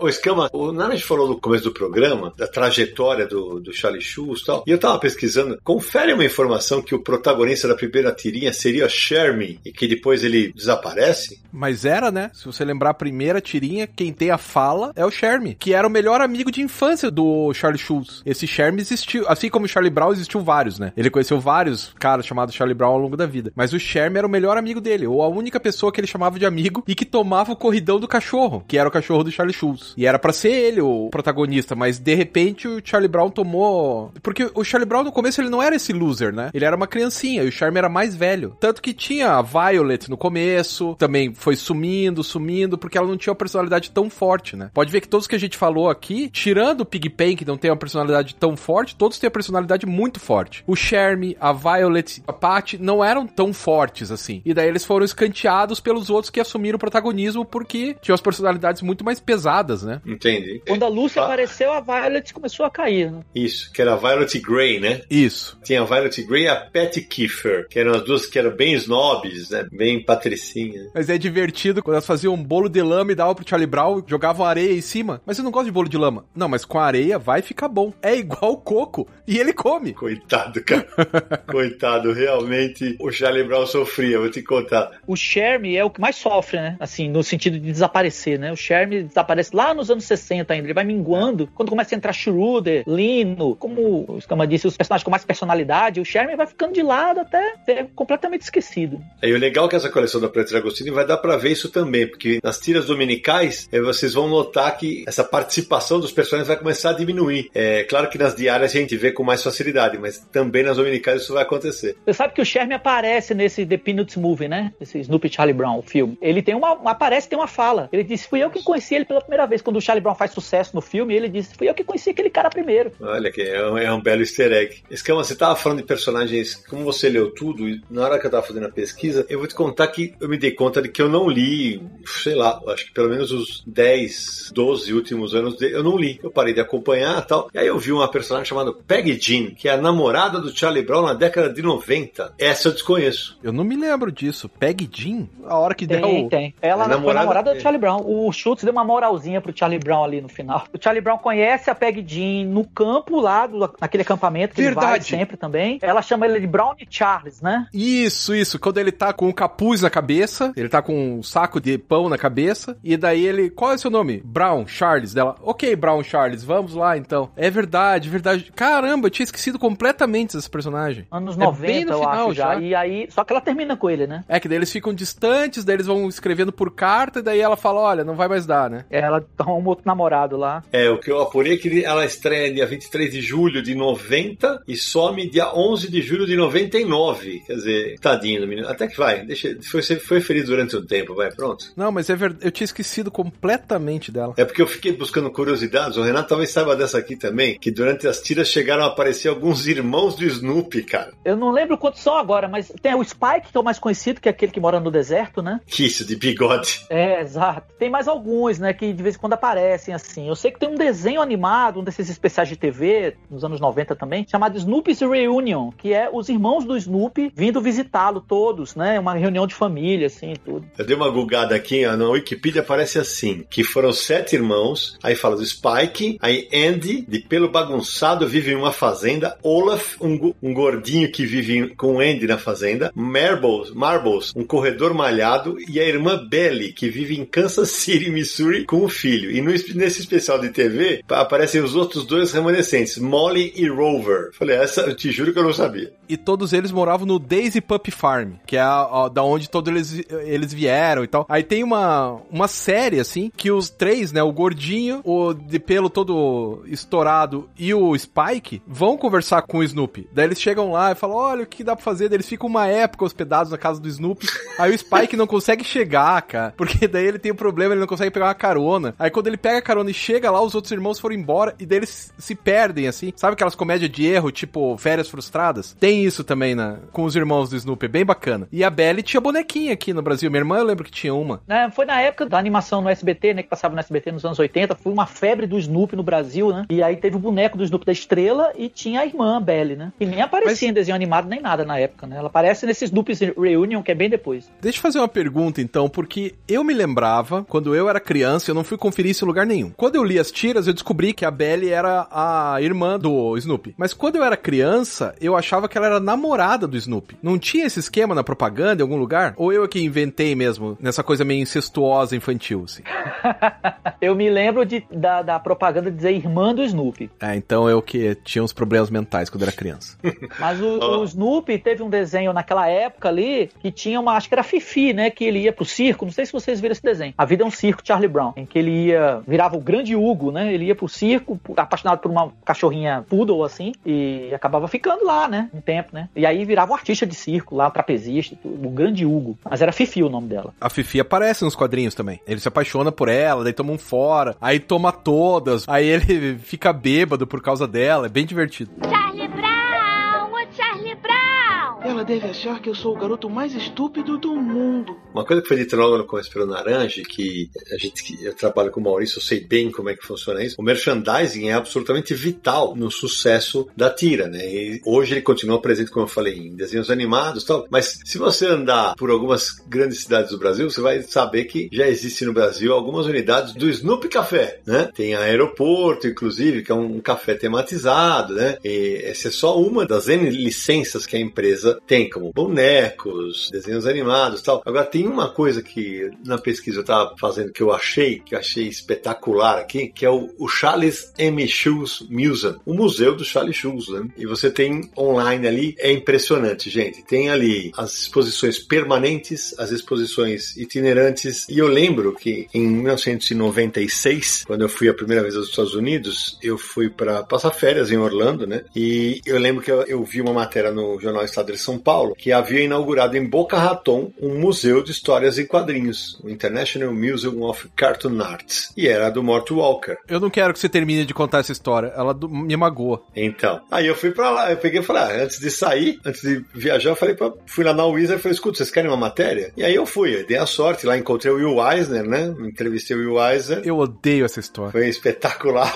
e fiz uma rápida exclusiva com o Will Eisner, né? Só que, cara, a exposição que tinha dos Peanuts nesse museu era um negócio assombroso. O Samir vai me, vai me dar esse trabalho, eu vou ter que achar as fotos. Além de originais tal, havia uma. Imagina que a- como se fosse uma mini ferrovia no teto do museu. E o os carrinhos ficavam rodando com os personagens do Charlie Brown. Então, por exemplo, tem hora que passava o avião do Snoopy, depois passava o Woodstock, aí passava os meninos num carrinho, num vagão de trem. Era sensacional, cara. Então, se vocês tiverem curiosidade, no universo aqui no post desse episódio e também no, no vídeo vai ter na descrição o link para o museu do Charlie Shoes. Vale demais a pena dar uma fuçada, porque é realmente muito bacana. Tem desde o traço antigo até o traço mais novo, muito bacana de conferir. Sidão, você estava falando de licenciamento de produtos, né? Uhum. Com a marca Snoopy. Eu acho muito curioso como o Snoopy é um personagem que o seu apelo não cai nunca. Assim, existem outras tiras que você licencia também. Garfield é um deles, outros. Agora, o Snoopy, qualquer lugar que você vai, tem um ursinho de pelúcia. Cara, tem tudo, tudo que você pode imaginar do Snoopy. E isso tá difundido numa maneira que tem gente que, se bobear, nem sabe que veio de uma tira de quadrinhos de tão poderoso que ficou a figura do personagem. E quando o, o Scama falou de quanto que faturou o Charlie Schulz em 2019, que foi a terceira pessoa que já morreu que mais faturou, com certeza absoluta, a grande parte disso vem do licenciamento, não das tiras. Então é muito forte isso. Esse licenciamento começou em 1960, quer dizer, tinha começado um pouquinho antes, mas o grande foi em 1960 que ele fez o contrato com a Ford. A primeira grande venda, né, dos produtos do Charlie Schulz foi pra Ford. Ele vendia carros. Então assim, se você gosta do Snoopy, se você gosta do Charlie Brown, se você gosta do Linus, compre um Ford. Tem filminho disso na internet, acho que dá pra achar, uma vez eu já achei. E eu falei do museu, cara, tem uma unidade do museu em Tóquio. Existe um Snoopy Museu em Tóquio. É realmente impressionante, né? Queria aproveitar que o, o Scama lembrou esse comercial da Ford pra falar um pouco mais. A gente já falou um pouquinho, mas falar um pouco mais das animações, né? Porque, pela minha própria experiência, eu acho que é muito importante o quanto ampliou, né? Os fãs, né? Dos Peanuts e dos Shoes, né? Pra você ter uma ideia, o primeiro desenho, o Natal de Charlie Brown, teve 50% de share, né? Que é assim, o- o- os televisores ligados no horário nos Estados Unidos, né? Na primeira noite, né? Todo mundo achava que ia ser um E foi assim, vice-líder de audiência, né? Assim, a historinha desse primeiro especial é a seguinte, né? O Lee Mendelssohn, que é o produtor independente que trabalhava pra televisão lá nos Estados Unidos, procurou o Charlie Schulz para fazer um documentário sobre ele, chamado A Boy Named Charlie Brown, em 63. Então, ele queria incluir nesse documentário um pouquinho de animação com os personagens. E o Schulz recomendou o Bill Melendez, que fez as animações para esses comerciais da Ford, que são de 59 e 60, e que você acha no YouTube, não é difícil de achar não. Bom, e aí, vamos fazer o documentário. O Lee Mendelssohn ouviu no rádio uma música e disse: pô, esse cara que fez essa música é o cara pra a trilha do meu documentário. E esse cara era o Vince Guaraldi, o jazzista, né, pianista de jazz. O Mendelssohn ligou para ele e deu tudo certo, né? O Vince Guaraldi fez a música, fizeram o documentário, mas ninguém se interessou. Nenhum patrocinador, nenhuma emissora, e ele não foi exibido. O Vince Guaraldi tirou alguma coisa disso, porque ele lançou um disco com as músicas, né? Jazz Interpretations of a Boy Named Charlie Brown. Esse disco também tá no YouTube, dá para escutar ele inteiro lá. O que aconteceu da partir daí, né? Gavetou o documentário, só que a Coca-Cola resolveu ter um especial animado dos Peanuts em 65, com ela patrocinando. Ela lembrou daquelas animaçõezinhas lá daquele documentário, quando apresentaram para ela e ela não quis patrocinar o documentário, mas na animação ela se interessou. E aí ela procurou o Mendelssohn, e aí o Mendelssohn reuniu todo mundo, o Schultz e o Vince Garaldi, eles vão fazer. Todo mundo topou, vamos fazer. E em seis meses eles escreveram e animaram esse desenho animado que é a Charlie Brown Christmas, né? Que aqui ficou o Natal de Charlie Brown de 65, é, que foi um sucesso imediato e estrondoso, assim, né? Esse trio, né? Essa trinca aí, Mendelssohn, Melendez, aliás, é um quarteto, né? Mendelssohn, Melendez, Schultz e Guaraldi, né? Esses quatro acabaram juntos aí até 76 em 15 especiais de TV, né? Clássicos totais. Eu adoro essa fase, inclusive, eu acho perfeito. Uma coisa interessante é que o Natal de Charlie Brown é praticamente todo inédito em termos de texto, né? Assim, não tem muita adaptação de tiras específicas, né? Toda essa historinha que era Charlie Brown em dúvida sobre o sentido do Natal, deprimido. Aí Lucy, na barraquinha de psiquiatra, diz: Ah, a sua solução é que você precisa se engajar em alguma coisa. Então, por que você não vira diretor da nossa peça de Natal? A Charlie Brown vai lá ser o diretor da peça de Natal da turma. Agora, o segundo, que é Charlie Brown's All Stars, né? Tipo, todas as estrelas de Charlie Brown, que é o do beisebol. Ele é todo sobre a temporada de beisebol, e é um episódio em que é, o Charlie Brown recebe o convite de um comerciante lá para ganhar uniformes para o time. Aí todo mundo se anima para jogar, né? Ninguém tá mais querendo jogar, mas todo mundo se anima. Só que aí o, o cara liga para ele e diz: olha, para entrar na liga e com os uniformes, você não vai poder ter nem as meninas nem o cachorro. Aí ele não aceita isso, né? recusa os uniformes, mas acha que se ganhar um jogo, todo mundo vai ficar feliz e vai continuar no time. É claro que não dá certo, né? Ele faz uma bobagem no final lá e dá tudo errado e tudo mais. Esse episódio, o segundo, é quase todo baseado diretamente das tiras. Você pega essas tiras ali dos anos, começo dos anos 60, que a LPM já publicou aqui, e assistir esse episódio, você encontra várias delas, várias sequências. A partir daí, os especiais começam a se basear demais nas tiras. O terceiro é o da Grande Abóbora. Ele, tudo que se publicou da Grande Abóbora ali naquele período até 67, que é a data do especial, ele usou no desenho. O quarto é Você Está Apaixonado Charlie Brown, que é o da Garotinha Ruiva, também super baseado nas, nas tiras. E por aí vai. Tem outros clássicos, né? Toque de Novo Charlie Brown, que é todo focado no Schroeder, na Lucy. A Lucy chama o Schroeder pra tocar numa apresentação da Associação de Pais e Mestres, só que ele tem que tocar rock, né? Enfim, é uma fase de ouro, assim, né? Renato, essas animações todas que você tá falando eram produtos para televisão, né? É, foram 45 desses especiais. Até aquele Felicidade é um cobertor quentinho. Mas aí teve pro cinema também, né? E quantos foram? Foram quatro entre 68 e 80. Sendo que depois disso só teve aquele que é o Snoopy Charlie Brown. Peanuts, o filme, é o título no Brasil, que é de 2015 e que é o único computador. Mas tiveram outras séries depois, né? Essa série que você falou francesa, teve websérie já, Peanuts Motion Comics, que você encontra no YouTube. Então, Snoopy in Space, no ano passado, foi lançado também. Parceria com a NASA. Então tem animações aí a, a valer, né? A parceria com a NASA é bem legal, porque sabe que quando a. Qual a Apollo que aterrizou na Lua? A anterior. A Apollo 11 aterrizou na Lua, né? É. Então a 11, quando eles desceram, eles não chegaram a pousar na Lua, mas eles entraram meio que na atmosfera da Lua. Eu sei que a Lua não tem atmosfera, mas vocês entenderam. Eles colocaram o Snoopy e colocaram o Charlie Brown pra mostrar, ó, a gente tá aqui na Lua e olha quem tá com a gente. O Snoopy e o Charlie Brown. A Apollo 10, né? O módulo lunar é chamado de Snoopy e a, a- o módulo de comando era Charlie Brown. Olha que perigava de dar tudo errado nessa missão.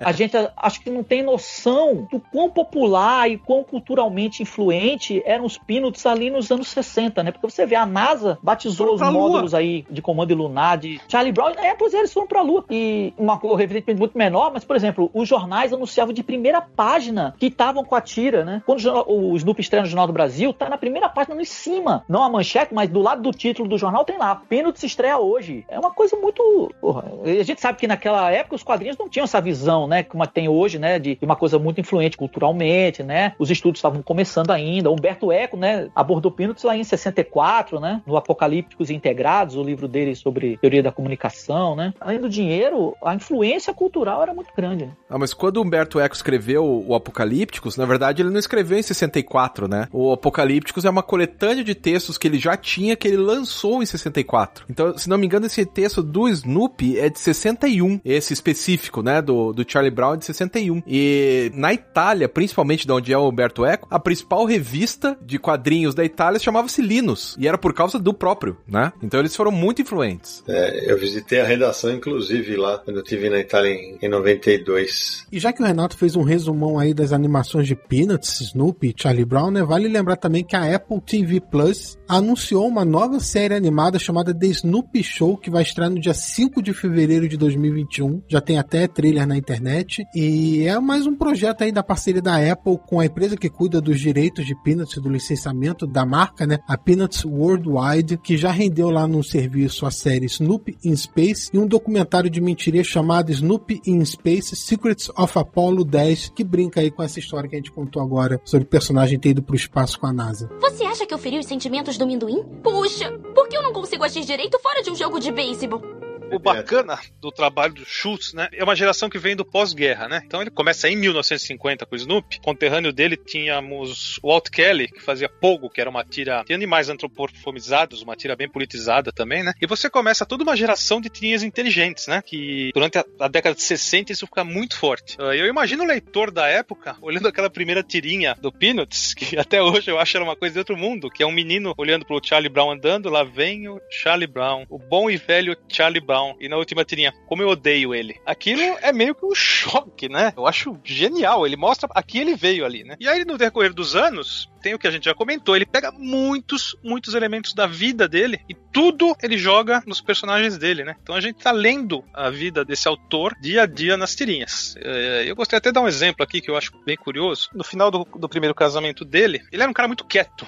E a esposa dele, ela falava, pô, aqui eu sou pai e sou mãe dessa família. Ela brigava muito com ele e ela era muito nervosa. E ele não respondia, né? Pior ainda. Né? Então no dia que ele foi embora foi uma discussão daquelas, mas possivelmente era só ela que falava. E ele acabou indo embora da casa. Dias depois ele solta uma tirinha nos jornais na qual o, Charlie Brown chama a Lucy e fala para ela: Olha, é difícil ter que te falar, mas você não é boa o suficiente para jogar no nosso time de beisebol. E ela pergunta para ele: Você vai me expulsar do time, Charlie Brown? Eu nunca mais falo com você. Aí na última tirinha ela grita as letras em bold né? Com certeza eu vou berrar no teu ouvido até você virar surdo. E ele fica dando aquelas voltas no ar. E tá lá, ele tirou da, da discussão dele com a esposa, né? Era um jeito dele colocar. Como ele tinha esse, essa personalidade tão quieta, calada, né? Tão voltada para dentro, né? Ele jogava tudo nas tirinhas. Vocês devem ter outros exemplos aí dele fazendo isso, né? Que ele fez a vida inteira. É, Naranjo, assim, por exemplo, a história do acampamento, né? Que ele vai. É o exército, né? É o exército. Inclusive tem tira dele dizendo assim: Poxa, eu tô indo aqui pra. Já, já quando ele volta, ele faz assim: Olha, aquele. Ele olha pela janela do ônibus, ele voltando do acampamento e vê outras crianças indo, né? Então disse: Olha só aqueles garotos agora indo pro acampamento.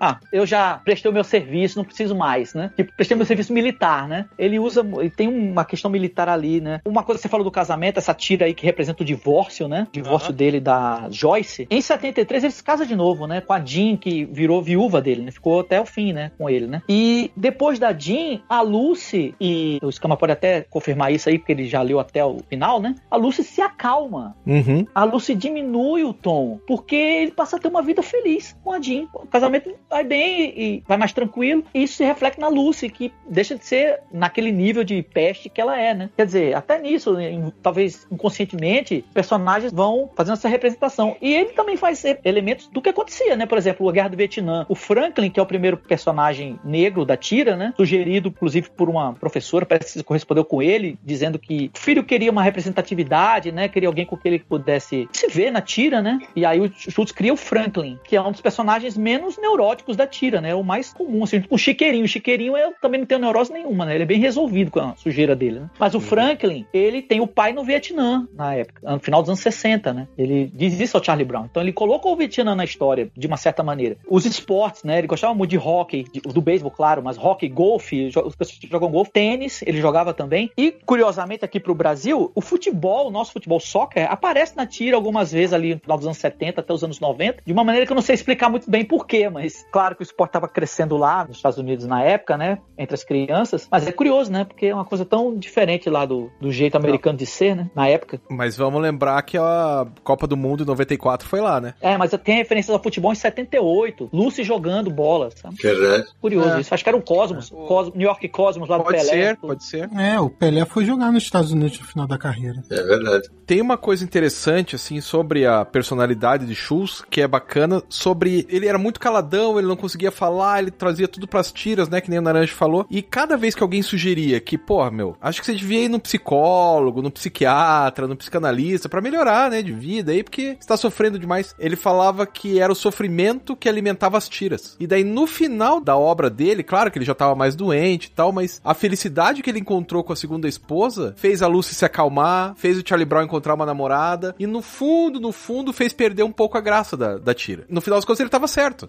Essa vida dele com né, a mãe, as, as esposas, né, com mulheres de personalidade marcante, fez ele criar personagens femininas marcantes, né? Isso é interessante, né? É realmente ah, retratando tudo que ele passou. É. E ele tinha todo um, um esquema com as mulheres, assim, de nenhuma das mulheres dele se submeteu. Nenhuma. Pode ver todos os personagens. A Sally não se submetia, a Marcy não se submetia, a Paty Pimentinha não se submetia. Nenhuma delas. Agora, o Lino se submetia a Lucy, o Charlie Brown se submetia a todo mundo, o Rerun se submetia à irmã dele. Então, assim, sempre eram as mulheres que não se submetiam e não o contrário, que era uma coisa diferente da época, né? Outro elemento é a, é a guerra, né? Que ele, ele não, não entrou em nenhum combate sério, mas ele viveu a guerra, o final da guerra ali na Alemanha, né? Em 45. E tá lá no Ás do Aviador da Primeira Guerra Mundial, né? Do Snoopy, né? Nas batalhas aéreas e tudo, né? Embora ele não tenha vivido aquilo diretamente. Não, mas a única vez que ele foi atirar em alguém, a arma estava descarregada. Mas ele quase morreu, porque assim, a ideia era que o, o grupamento dele, eu não vou me lembrar direito, mas o grupamento dele devia ir pra um tal lugar lá. Nesse tal lugar, os americanos foram massacrados, não sobrou ninguém. E daí os caras falaram: não, não, você vai pelo outro, pro outro caminho. E daí ele nunca encontrou ninguém, nenhum inimigo. Mas ele quase morreu. Se ele tivesse no outro destacamento, ele seria morto como todo mundo que foi. Por isso também, quando ele volta pros Estados Unidos, ele fala assim: que ó, eu vou dedicar minha vida a Deus porque eu sou escolhido. Porque era pra eu ter morrido e não morri. E não passou nem perrengue, né? Ele nem sabia, ele só descobriu quando voltou. Um dos termômetros muito interessantes para quando a gente quer medir o sucesso de um material, né? É o tanto de paródias que se faz, né? Das tiras ou quadrinhos. O Naranja, em 2004, fez uma coluna para o Universo HQ, que nós vamos linkar também no post, que é o Museu dos Quadrinhos, sobre a revista Grilo, que foi publicada entre 71 e 72 pela Espaço Tempo Veículos de Comunicação Limitada. E no número 1, no número 1 da revista, tem um pôster, né? Da Lucy grávida. E falando, você me paga Charlie Brown. Quer dizer, eu não, eu não sei quem assina o pôster, não tem, não tem assinatura do autor, mas deve ter sido algum fã do, do Charlie Brown falou assim: vou fazer a vingança, né? Porque afinal de contas são duas crianças, evidentemente. Hoje esse material não passaria nunca, né? De forma alguma. Essa contracapa dessa revista, hoje choca, sério, eu conheço o material. Hoje você fala, o que, que é isso? Imagina na época, né? Era o. Nem sei como qualificar. O curioso é que em 2012, Gonçalo Júnior, que já esteve aqui no Confis do Universo conosco num programa sobre quadrinhos eróticos, lançou o livro A Morte do Grilo, lançado durante uma festa de comics, né? A Morte do Grilo, a história da editora AEC e do gibi proibido pela ditadura militar em 1973. E foram vários anos de pesquisa, três dezenas de entrevistas, e a capa é essa imagem da Lucy, grávida, foi pela editora Peixe Grande, do saudoso Toninho Mendes, que foi lançada, e que eu me lembre também não traz o crédito de quem fez esse desenho. Eu preciso do meu cobertor! Eu admito! Escama, aproveitando que o gancho para te chamar aqui foi justamente uma pergunta sobre a presença de Peanuts na academia, o material do Schultz rendeu muita análise, né? Em diversos níveis acadêmicos no Brasil, né? É, então, começa já com Humberto Eco, né? Humberto Eco, até a- o falecimento dele, era o maior intelectual europeu. Então, assim, não era um cara qualquer, sabe? É, Foi o cara que ficou milionário por causa de Hollywood, quando ele fez o aquele filme lá com Sean Connery e tal, O Nome da Rosa. Então, assim, o Pêndulo de Foucault, vários... Ele era um intelectual muito grande, muito grande, na década de 60. O principal da Itália é um dos maiores do mundo. Aí o cara vai lá e escreve um texto. Primeiro ele escreve um texto destruindo o Superman, mas destruindo, falando que o Superman é um herói do capitalismo, que assim, se as pessoas estão passando fome, não importa. Mas se alguém assaltar um banco, é um problema do Superman. Ou seja, o Superman não serve pra nada. Aí ele faz o negócio do Steve Canyon também, que é uma análise semiótica do Steve Canyon, muito bacana. E daí ele chega no Snoopy, né, no Charlie Brown, e ele é só elogios. Então, assim, ele escreve, acho que são umas 7 ou 8 páginas na versão aqui do Brasil, só de elogios explicando como que é um microcosmos, como que cada uma daquelas crianças que estão ali tem uma individualidade, que essa individualidade você introjeta ela no leitor. E isso que, quando ele escreveu, nem tinha Pate Pimentinha ainda, né? Tinha a Violet, a Sally tava começando ainda. E mesmo assim ele faz, nossa, só tece elogios. A partir daí o pessoal da academia começa a ficar esperto com isso. Então lá nos Estados Unidos, aqui no Brasil, se você for agora na, nos anais do Jornadas Internacionais de Histórias em Quadrinhos, que é o, o congresso lá na, na USP, que tem o Paulo Ramos, Valdomiro Vergueiro, a Sônia Baibiluiten, o Nobu Shinen e tal, que sempre tem pelo menos uns cinco. Todo ano tem uns cinco trabalhos, seja da graduação, mestrado, doutorado, pós-doutorado, sobre o Charlie Brown. Impressionante. Ou na psicologia, ou nas letras, ou no design. Design um pouco menos, mas letras, psicologia sempre tem. Porque é, ele é muito forte, né? É muito fácil até de você encontrar material ali dentro. Tem outras tirinhas, por exemplo, vamos fazer uma comparação que é um tanto maldosa, mas é verdadeira. O Charlie Brown tem uma, uma psique muito complexa. A Lucy tem, o Linus tem, muito complexa. Beleza, daí é fácil para fazer. Como é que você vai fazer isso com a psique do Tintin, por exemplo? É. O Tintin é oco. O Tintin é só aventura. Ele é oco. Você não sabe quem é o Tintin. Em compensação, o Charlie Brown é um personagem denso, tridimensional. E olha, eu, eu adoro o Tintin. Não, não me entendam mal. Mas assim, ele funciona para a aventura. Ele vai caminhar com a aventura. E o Charlie Brown caminha com as próprias pernas. Se o Tintin fizesse uma coisa bizarra, você não estranharia tanto. Porque ele é oco, ele serve para qualquer coisa. Mas o Charlie Brown, se ele ganha, se ele chuta a bola que a Lucy tira, você ia estranhar, né? Então, o fato do personagem ser tão denso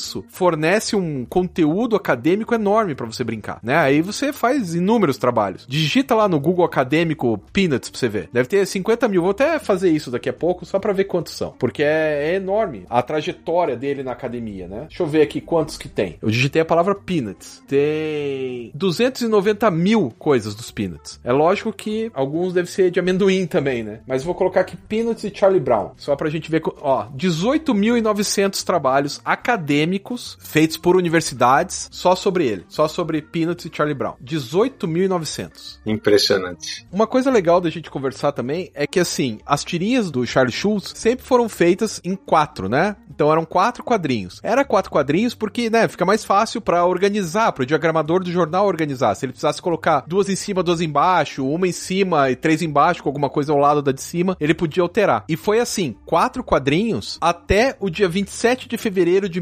1988. Misteriosamente o dia que eu fiz 13 anos. Então, um dia depois, dia 28 de fevereiro de 88, ele passou a abolir isso. Daí, de vez em quando, ele fazia um quadrinho só, de vez em quando ele fazia dois, de vez em quando ele fazia cinco, de vez em quando ele fazia três, de vez em quando ele fazia quatro também. Mas muda essa dinâmica a partir do meu aniversário de 13 anos. Viu que massa? E a gente tá chegando perto do final do programa, mas antes disso, a gente conversava em off e o Renato falava algumas coisas da versão para o Brasil, das traduções, o quanto isso foi enraizado na nossa cultura, não é isso, Renato? É, um tempo eu comecei a achar muito interessante o fato de que há muitas traduções na televisão e nos quadrinhos para Peanuts, né? E muitas, muitos elementos recorrentes do Schultz em texto ganharam é, versões diferentes, né? Das mais engraçadas às mais comuns, né? Aí eu queria citar algumas aqui, vocês podem até dizer se lembram ou não. É, hum. A gente falou do título, por exemplo, Minduim, né? Que surgiu antes de alguém chamá-lo de Minduim propriamente na tira, né? Que a Pimentinha só surgiu depois, né? E até onde eu sei, até onde eu pude garimpar aqui,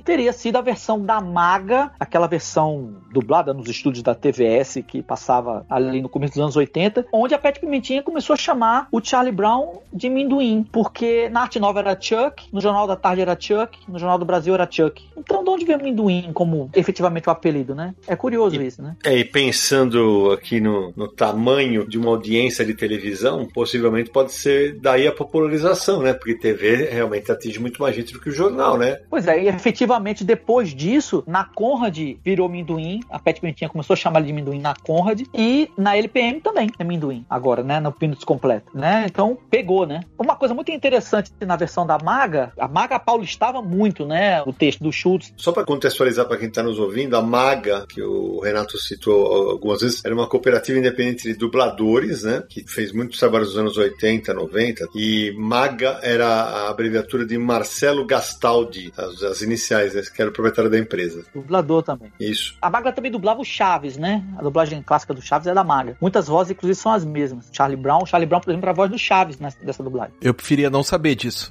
Desculpa.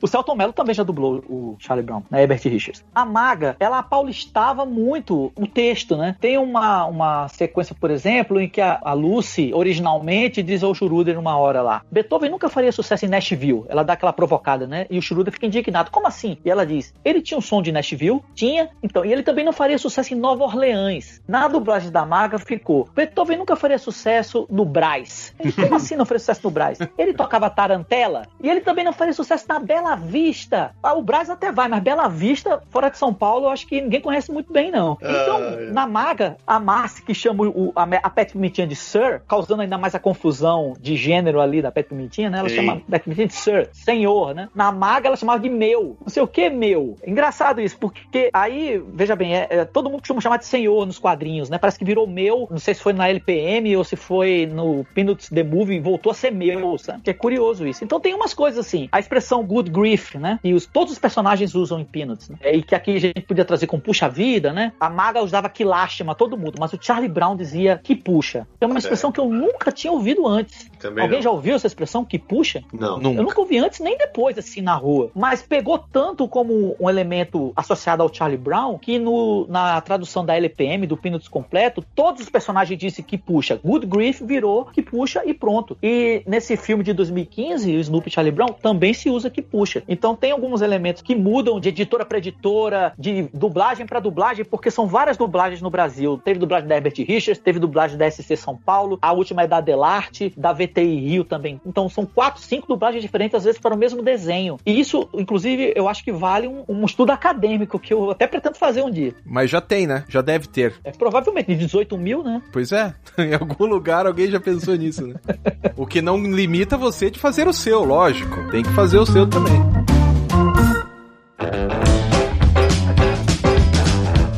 Depois dessa, só nos resta encerrar com um que puxa, né? Porque ele poderia ficar faz algum tempo falando sobre Peanuts, Charlie Brown, Snoopy e companhia. Mas, Samir, antes da gente ir para as despedidas, aqueles contatos marotos para quem quer encontrar o confins do universo na internet cheia de beagles que temos por aqui. Quem não gosta de um cachorrinho, não é verdade? Olha só, Confins do Universo está disponível, cara, em vários canais. Você curte podcast, pode nos ouvir no site, no iTunes, no Spotify, no Deezer, no YouTube. Então, ó, preste atenção. podcast.universohq.com, que é o nosso site de quadrinhos, já existe há 20 anos. Lá você vai encontrar todos os 114 episódios para ouvir. Navegue, faça maratona, você vai curtir bastante. No iTunes é só buscar por Confins do Universo e deixar lá o seu comentário, assinar o feed para receber novos episódios, votar lá quantas estrelinhas que o nosso programa vale. E como eu falei também, né, os streamings de música, Spotify Deezer, você vai encontrar o nosso podcast. Então, se você usa eles, abra aí o aplicativo, procure, Confins do Universo, vai encontrar e passe a seguir a gente. Se quiser mandar uma mensagem de áudio para sua voz aparecer aqui no programa, DDD 11 94583 5989. O Universo HQ está nas redes sociais, no Twitter, no Facebook, no Instagram. É só buscar por Universo HQ. Siga a gente lá para acompanhar todas as novidades, notícias. E é claro, se ainda não conhece, www.universohq.com, nosso site. E se você já conhece, lembrando que o site foi totalmente reformulado.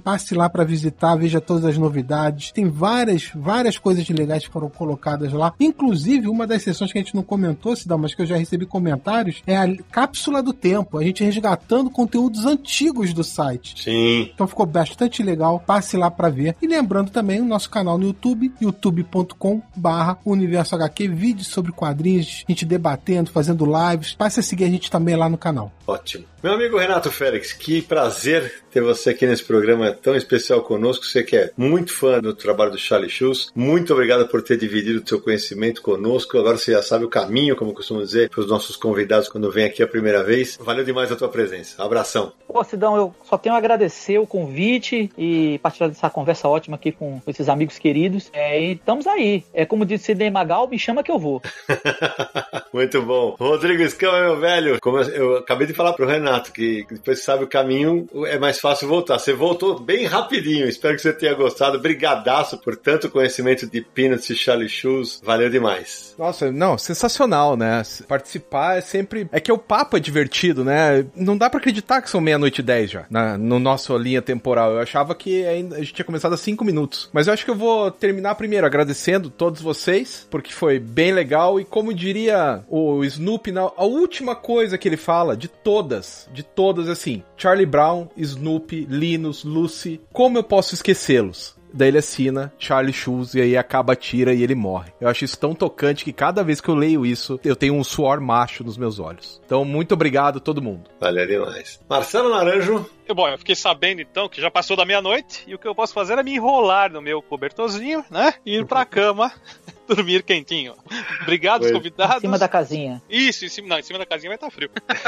obrigado aos convidados, sempre um prazer conversar com todo mundo, os meus amigos do Universo aqui, os nossos ouvintes, obrigado por estar com a gente. Espero que curtam e vamos que vamos. Samir Aliato, meu velho. Primeiro, agradecer os Cam e o Renato aqui por ter participado desse episódio com a gente para falar de Snoopy, ou na verdade de Peanuts, né? A tira Peanuts, que agora tem as tiras dominicais publicadas pela Planeta de Agostinho, tem as edições da LPM também. Peanuts sempre vale a pena ler, é uma tira muito boa, mas eu queria terminar esse programa, na verdade, agradecendo mais uma vez aos apoiadores do Universo HQ no Catarse. Obrigado pela força que vocês dão pra gente. O site, a gente trabalhou tanto nele, ficou tão bonito agora ver no ar, né, Sidão? Oh. É uma coisa que realmente a gente tava querendo fazer muito e a gente conseguiu. Então, obrigado. Continue acompanhando o nosso trabalho, o podcast, o YouTube, o site, as redes sociais e vamos seguindo em frente. É isso aí. Eu vou terminar também agradecendo aos nossos apoiadores, agradecer a Planeta de Agostini pelo apoio nesse episódio, ao Escama, ao Renato Naranja, ao Samir, Codespot, que não tá aqui hoje, né? E terminar desejando que as tiras do Snoopy, Charlie Brown, Lucy, Pet Pimentinha, Lina, Schroeder e companhia sigam conquistando fãs pelo mundo inteiro, mostrando como os bons quadrinhos podem ser atemporais. E a gente se encontra no próximo episódio de Confins do Universo!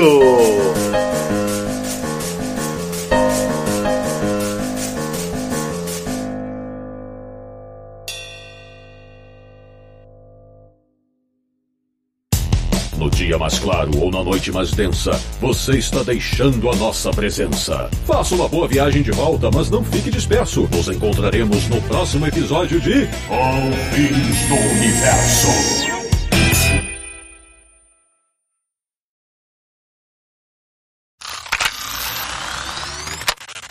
O site estreou totalmente reformulado, nova identidade visual, tudo. Moto.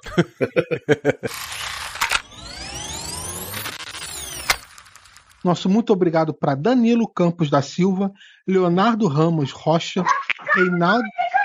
E É, é, não ia, é que eu parei, mas não ia, não ia atrapalhar Ah, a minha tá. gravação.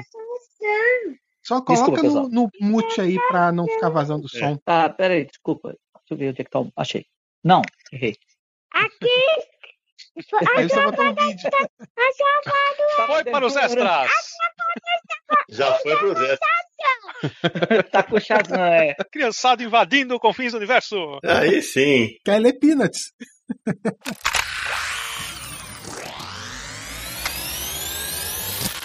Escama, deixa eu perguntar uma coisa aqui, Samir, que eu notei agora. O Escama falou, acho que umas duas ou três vezes, ele falou Schultz. Eu acho que você pronunciou com T, não? É, eu sempre faço isso. E tá sempre errado, é shoes. Então é o seguinte, Jeff, eu vou pedir pro Escama falar um shoes aqui, e aí vai ter- você vai ter que fazer uma mágica de, de- de arrumar tudo depois. Putz, coitado, Jeff. Desculpa, Jeff. Nem te conheço, mas desculpa. Então, pronuncia uns três ou quatro shoes aí, a gente. Charlie Shoes, Charlie Shoes, Charlie Shoes. Maravilha. Charlie Shoes? Charlie Shoes. Charlie Shoes. Isso tem que ir pros extras. Não, não. É igual é, eu sou Groot, sabe? Eu sou Groot? Eu sou Groot. Se falar três vezes, ele aparece, né? Tira Peanuts, que agora tá sendo republicada as tiras diárias na coleção da Planeta de Agostinho. Não, gente- não, não, não. As dominicais. Eu falei o quê? Diárias. Oh, não, então errei, peraí. Que agora tem as. Que agora tem as tiras diárias publicadas pela Planeta de Agostinho. Dominicais! Porra, de novo! Caralho, velho! Dominicais!